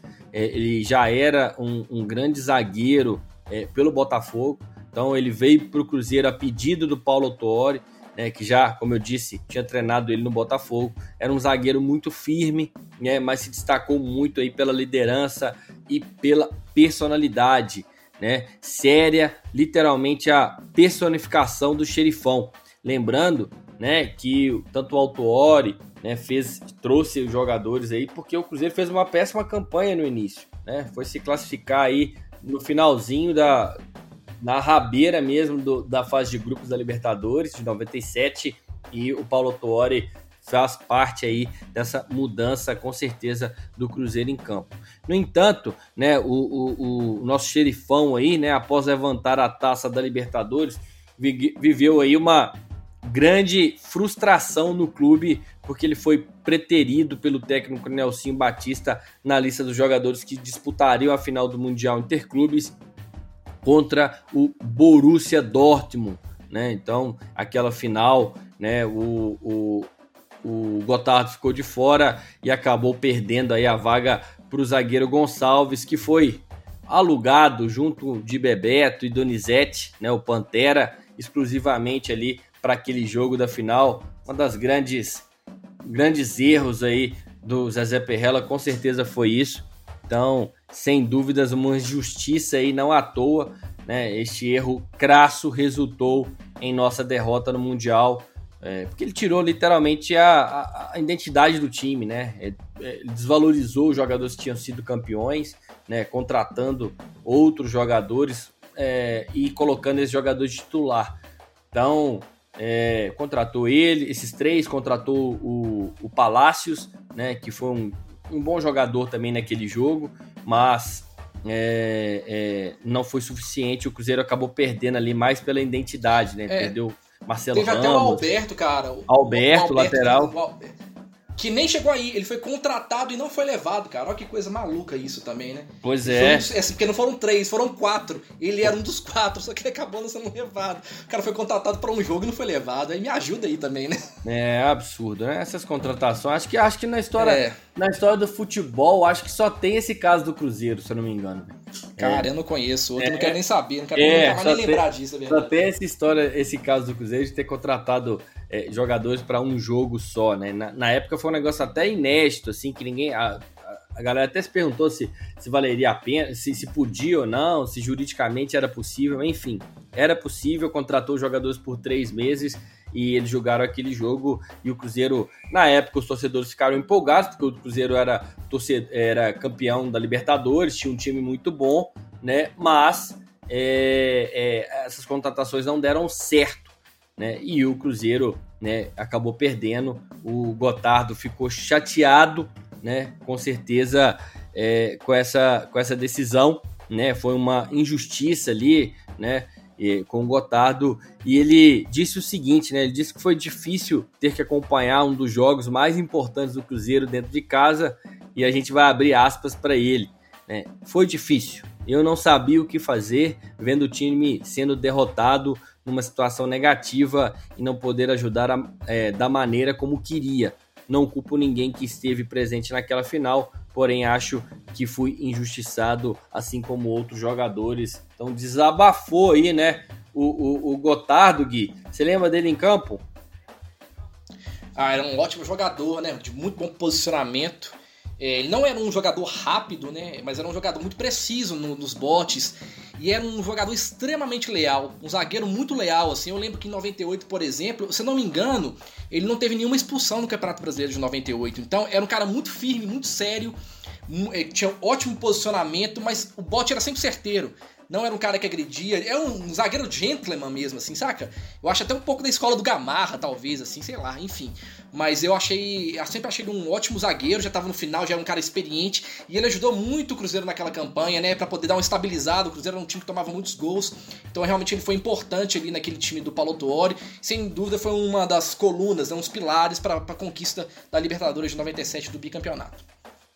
É, o Gotardo era um jogador muito técnico, né? Um jogador muito técnico, tinha um bom passe, né? Um bom posicionamento. Isso era, era o principal destaque dele, né? É, e, e, era um líder, né?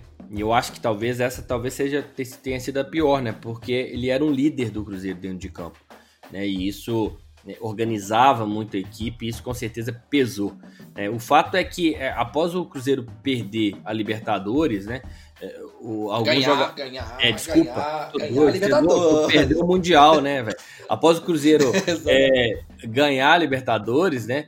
O Cruzeiro perdeu alguns jogadores, por exemplo, Palinha, se eu não me engano, o, o, o Cleison também, né? Foram os dois pro, pro Flamengo, se eu não me engano.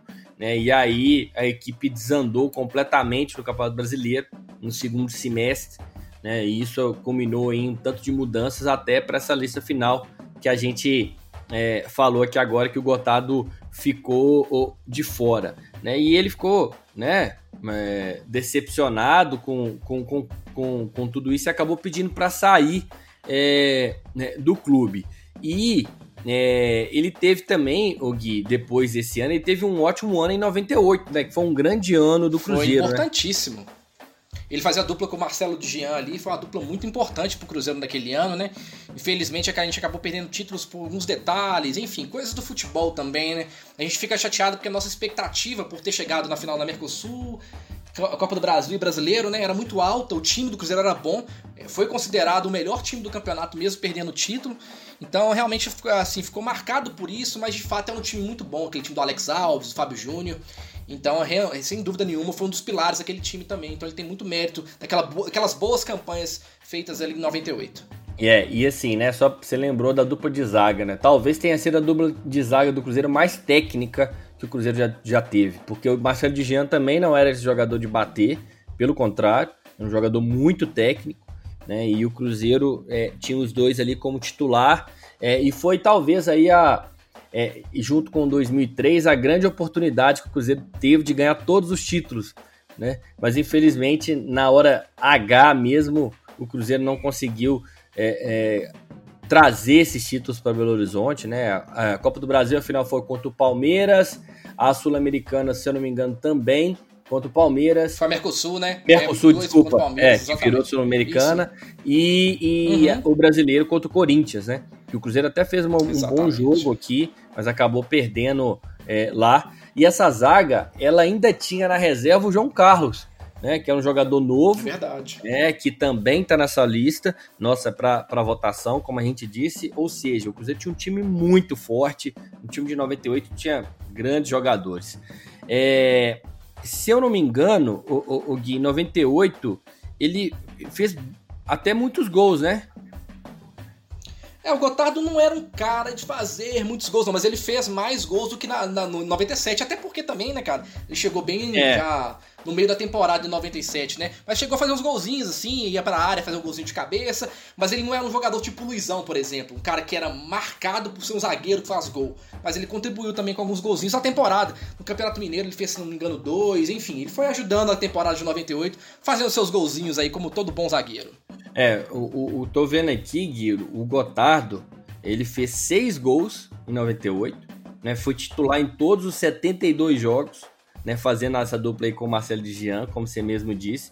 E a gente foi vice-campeão aí naquele time do Levir Coupe. Então, assim, foi talvez aí, é, apesar de não ter ganhado, mas como jogador, como atleta, tenha sido o melhor ano dele no com a camisa do Cruzeiro, né? Porque. É, talvez é, o Botafogo também, ele jogou muita bola também, cara, em 95, se eu não me engano. Ele Verdade. Foi o capitão no, daquele no campeonato brasileiro, Cruzeiro, jogou bola demais. 95, o Cruzeiro também de, decidiu o título com o Botafogo.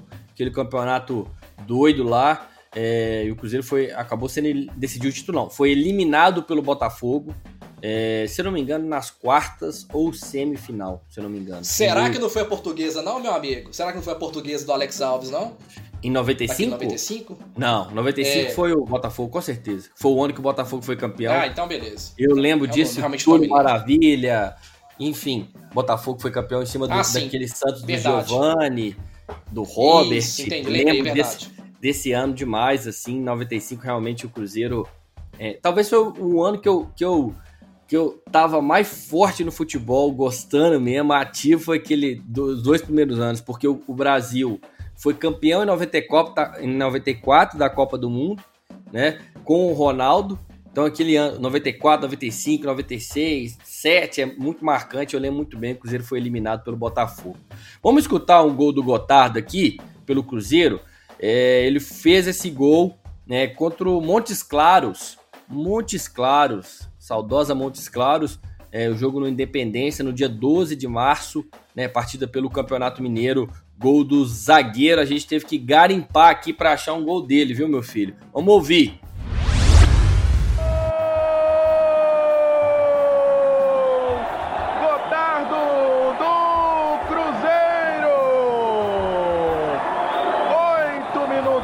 Segundo tempo. Na cobrança de escanteio, desvio sutil no primeiro pau.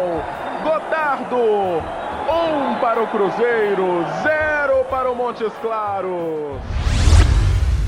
Grande gol do Gotardo. Poucos, mas fez. Cabecinha, pá! Tá é, gravado. É claro. Tá gravado, meu filho. Tá gravado, tá aí no Resenha 5 Estrelas. Um áudio Michuruca, né, cara? Um áudio Michuruca ali, eu consegui garimpar. Falei, nossa, achei o gol do Gotar. Sofri, viu, cara? Fui lá no Cruzeiro, Cruzeiro Pédia, uhum. fui entrando jogo por jogo em 98, até encontrar lá. Gotardo. Cruzeiro, Cruzeiro e Montes Claros. Aí foi ficar lá no YouTube, né? Achei ah. o golzinho dele lá sofrido consegui garimpar. Bom demais. É, assim, inclusive, né? Até mandar um abraço a todo mundo da Cruzeiropédia. É realmente um grande portal aí, ajuda a gente demais nas pesquisas.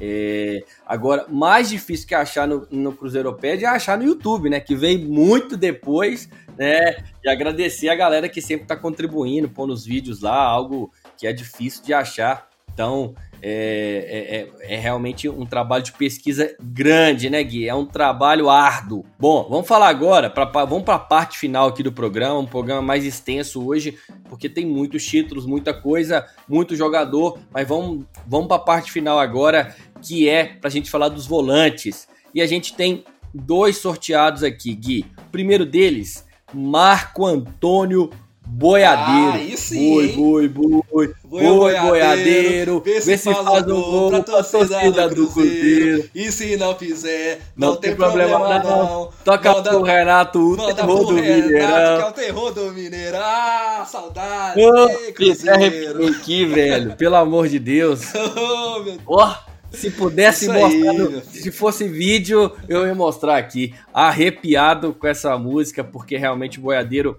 fez história com a camisa do Cruzeiro. Ele chegou ao clube em 91, contratado aí junto ao Vasco da Gama. No Cruzeiro, ele permaneceu por três anos e viveu possivelmente o seu melhor momento na carreira. Por aqui, foi bicampeão é, da Supercopa da Libertadores em 91 e 92, foi campeão da Copa do Brasil de 93, além de ter sido campeão mineiro em 92. Suas grandes atuações o levaram à seleção brasileira, porém, após perder um pênalti na Copa América de 93, não teve mais chances com a camisa amarelinha. No Cruzeiro, acabou saindo após desentendimento com o saudoso treinador Carlos Alberto Silva e nunca mais conseguiu voltar ao clube. O Boiadeiro era um jogador muito decisivo, um grande meio-campo, muito técnico, muito raçudo, mas o temperamento dele, né, Gui, era um temperamento muito forte e às vezes ele arrumava suas confusões aí dentro de campo, né? Ah, quem não arrumava confusão naquela época, né, meu amigo? Aquele time ali cheio de jogadores de personalidade forte, né? Renato Gaúcho, Roberto Gaúcho, Boiadeiro. Então eram jogadores realmente de personalidade, mas era, era necessário ter esse tipo de Adilson personalidade. Batista. Adilson Batista. Então, assim, eu acho muito pelo contrário. Eu acho que era importante ter eh, eh, jogadores com essa personalidade. Mas o que me impressionava no Boiadeiro, cara, era a capacidade, a visão de jogo que ele tinha. Porque eu já considerava ele um jogador muito moderno para a época. Porque por muitas vezes ele jogou como camisa 8, mas por outras vezes jogou como meia, como camisa 10. Então é um cara que tinha uma batida de fora da área espetacular, um cara que tinha boa gerada de bola, bom lançamento, conseguia recompor. É um jogador muito acima da média. Eu era muito fã dele e eu lembro muitas vezes do meu pai voltando do Mineirão, às vezes né, sem, sem ter me levado, mas eu lembro. Nossa, o Boiadeiro jogou bola demais. Então foi um cara muito marcante naquele começo da década de 90 ali, sem dúvida nenhuma, um jogador espetacular e histórico. Exatamente, Boadeiro era um, um jogador muito técnico, né? Muito classudo, mas tinha, ele conseguia juntar os dois, né? É um cara que tinha um bom passe, né? Que, ti, é, que tinha habilidade, mas que também era é, forte na marcação, né? Conseguia roubar aí as bolas, conseguia desarmar. Então era um volante, um camisa 8 completíssimo, né? Mas também tinha seus momentos de 10, né? E é, é, é, tanto é que chegou à, seleção brasileira, né? Mas é, para a gente lembrar um pouquinho mais, vamos escutar aí o golaço dele na final da Supercopa de 92, o último gol da vitória do Cruzeiro sobre o Racing por 4 a 0 na primeira partida da final. Vamos escutar. Boiadeiro. Isso, pintou primeiro, parou, olhou por cobertura.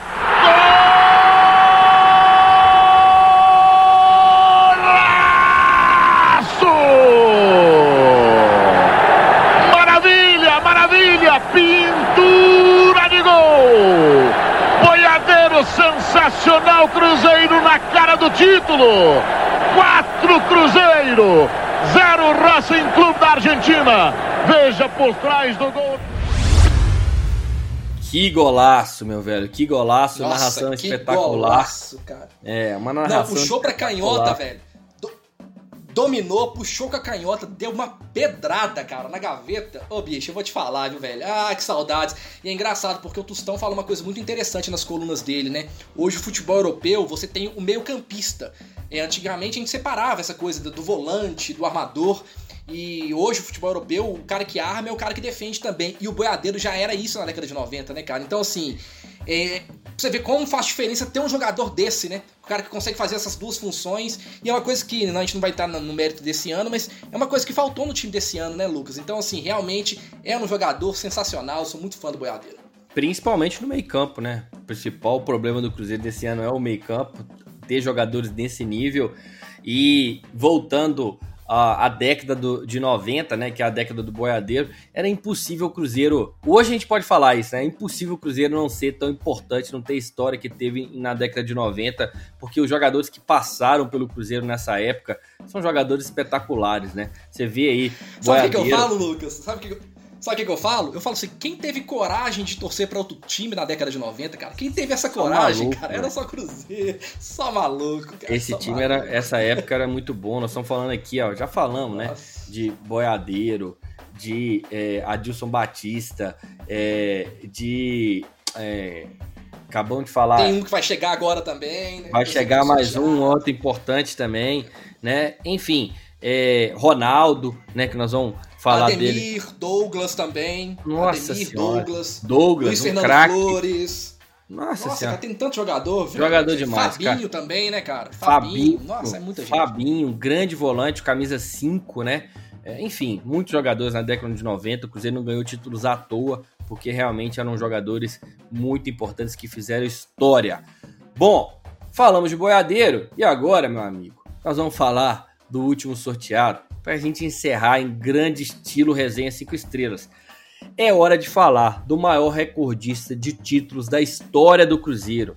Ricardinho, o mosquitinho azul, cria da base, estreou no profissional né, em 94, no time dali do Enio Andrade, né, grande técnico também. Saudoso Promovido- técnico. É, grande técnico no Cruzeiro. né, foi promovido junto de Ronaldo e Belete, muito dinâmico, voluntarioso, foi conquistando ali seu espaço, se tornando uma referência no meio-campo celeste nos times de- da década de 90. Em 96 foi um dos pilares ali da equipe que venceu a Copa do Brasil e no ano seguinte faturou o título é, principal ali da carreira dele, que é a Libertadores que a gente falou aqui do Gotardo, né, que é outro jogador também da década de 90. É, no entanto, as conquistas foram apenas é, ess- não foram apenas essas, né? Foi, foi campeão da Copa do Brasil de 2000, bicampeão é, da Suminas e também faturou a Copa Centro-Oeste, né? É, além disso, estão no currículo títulos da Copa Master e da Copa Ouro, além de títulos mineiros. Enfim, são 15 títulos com a camisa azul celeste. Lembrando que essa Copa do Brasil também ele foi muito importante, Copa do Brasil de 2001. É outro jogador que eu tenho um carinho muito especial, falei dele lá no início, um cara que eu lembro muito dele, é um ídolo meu, tanto é que eu tenho uma foto é, muito é, uma foto muito legal com ele é, é, nu- numa num- após um jogo, né, num clube que eu frequento aqui em Belo Horizonte, a gente tem lá o clássico, né, sempre a gente tem os clássicos no jogo, nas peladas, e o Ricardinho foi lá junto com o Marcos Paulo para dar a moral, uma pré-eleção pra gente naquela, naquela partida, naquele clássico, e eu depois do jogo fui lá tirar uma foto com ele, porque também jogo ali no meio campo e é com certeza uma referência. Quem, se, quem dera eu pudesse Aqui, fazer o que o Lucas. Ricardinho fez. Por isso que você virou um volante nota 3, assim, né, cara? Nota Depois a quatro. era nota 2. Aí Nota nota quatro. preleção virou 3, né, velho? Nota 4. Hoje, hoje eu sou um nota 2. Com esse tanto de dor que eu tô, filho, eu tô mais é pra zagueiro mesmo. Mu- Muito difícil eu voltar pra volância. Tá mais pra banco, né? Pra corneta de torcida, de pelada, né, velho? É, ainda, ainda aguento ainda, ainda aguento. Vamos ver se eu aguento. Até quando? Se eu chegar igual os velhos lá das peladas que joga até 70 anos, dando dois passos pra direita, dois pra esquerda, tá É, ótimo.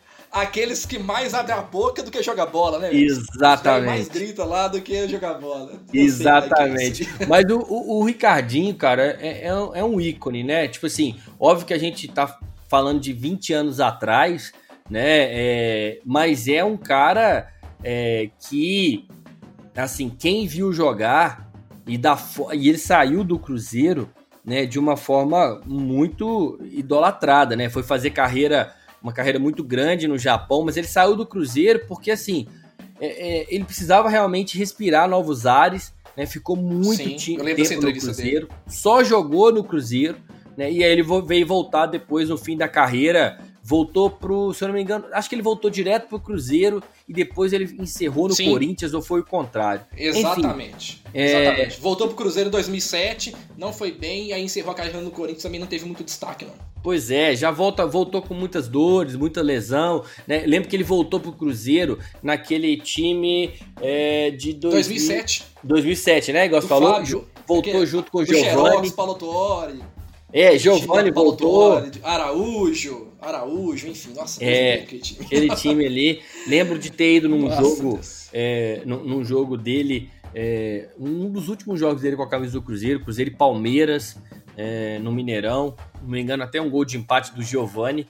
Enfim, bons tempos do, do Ricardinho. Como é que era o, o Ricardinho em campo, cara? Cara, era espetacular, né? Um jogador muito veloz, com a transição muito rápida. É um cara que tinha uma pedrada, batia bem demais de fora da área, conseguia fazer muitos gols assim. Era um cara que marcava bem, eh, se posicionava bem, ele, ele conseguia fazer com que o time eh, saísse rapidamente da defesa pro ataque. Não, é um jogador espetacular, assim, muito dinâmico, dominava aquele meio campo, né? Você viu o Ricardinho pelo lado direito, o Ricardinho pelo lado esquerdo, de repente ele tava entrando na área como elemento surpresa. Então é um cara com muita noção espacial. E eu lembro uma entrevista dele que ele comentou que quando ele chegou em 94 no Cruzeiro, um cara que ajudou muito ele em relação ao posicionamento foi o Cerezo, cara. Até ídolo do rival, mas o cara que ajudou demais ele. O Cerezo é um ícone, cara, um grande jogador da história do futebol brasileiro, né? Então realmente ele foi um cara que ajudou ele nesse começo da carreira e sem dúvida conseguiu construir uma carreira vitoriosa, pé quente demais com o Cruzeiro. E realmente é um dos jogadores simbólicos, assim. Não à toa é o maior vencedor da história do Cruzeiro, cara. Isso aí é um título, velho, que ele tem que colocar num quadro. E assim, é um jogador que ninguém pode falar uma vírgula do Ricardinho, não tem condições por tudo que ele construiu com a camisa azul estrelada. E da base, né? Cria da base, da mais base, uma revelação do Cruzeiro. É um grande jogador revelado pelo Cruzeiro. Mineiro, Mineiro, Mineiro Passos, enfim, é. Mineiro. Não, e se você vê, ele participou agora do centenário, né? Mudou muito pouco, muito pouco a fisionomia é. dele, óbvio, tá mais velho e tal, mas se você comparar ele com, com antes, mudou muito pouco, continua ali franzino, Verdade. né? É, Exatamente. Mudou muito pouco fisicamente e é sim um grande jogador é, da história do Cruzeiro. Tem algum gol dele aí, Gui, pra gente ouvir? Pois é, cara. Tem uma, acho que tem um golzinho na memória aqui. Eu vou. Eu acho tem... melhor a galera escutar. Bota, bota, bota aí que a galera vai escutar. Vamos ver se a galera lembra. Vamos ver então, Gui tá de surpresa, vamos ouvir aí o gol do Ricardinho, um dos gols, né, que ele marcou com a camisa do Cruzeiro. Vamos lá. Olha o toque de primeira do Miller. Saiu o cruzamento para trás, já pediu o Miller. A bola ajeitada, o tiro pro! Gol!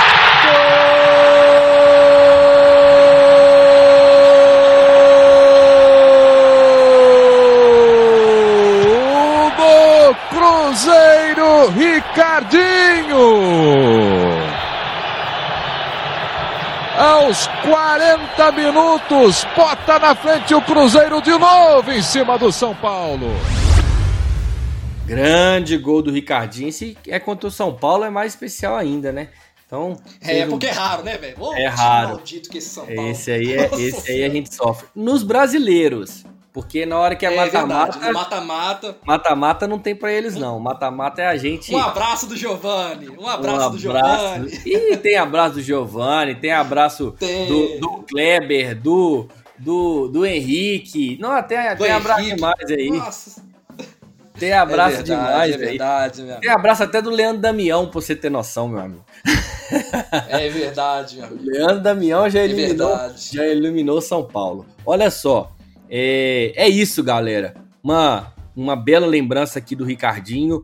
E a gente está chegando nesse final de resenha 5 estrelas, uma resenha maior para falar um pouco mais aí desses, desse elenco 5 estrelas que a gente é, criou e gostaria muito que você participasse das votações, né, para eleger aí o elenco com 32 jogadores, no qual vocês podem escolher 26, porque seis já estão selecionados, são os incontestáveis e esses jogadores sim é, não tem discussão, né, são grandes jogadores aí na história do Cruzeiro, então por isso a gente já selecionou, vou até repetir eles aqui para você: Raul Plasma, Nelinho, Piazza, Zé Carlos, Diceu Lopes e Tostão. Não tem que discutir com esses caras, né? Então, são grandes jogadores que a gente já selecionou. Você pode selecionar outros 26 dentro de tantos outros que marcaram aí a, a história no Cruzeiro. Guilherme Lana, vamos finalizando mais um resenha, resenha 5 estrelas, um resenha especial. Grande abraço e obrigado aí pela presença. Valeu, Lucas. Foi um programa diferente, né? Pra gente revisitar nossas memórias. Acho que o torcedor conseguiu fazer isso também. E na sexta-feira a gente continua falando, porque é muita história, muito craque. Sei que o programa ficou longo hoje, mas acho que foi um programa especial, muito bacana. Espero que o torcedor tenha, tenha gostado. Um grande abraço a todos. Até sexta-feira, meu filho, porque tem jogo do Cruzeiro de volta e também tem outros craques celestes do elenco 5 estrelas. É isso aí, meu velho. Tem jogo semana que sexta-feira, semana que vem não, sexta-feira tem jogo. A gente vai, é, obviamente, estar tá aqui narrando e, obviamente, esse programa foi bem especial para começar o ano com boas memórias, né, com uma vibe diferente para a gente fazer aí um 2021 especial, diferente, que é o que a gente precisa para sair dessa situação que a gente tá. Vamos para cima, vamos com tudo. Um grande abraço, galera. Fui. Você ouviu Resenha 5 Estrelas.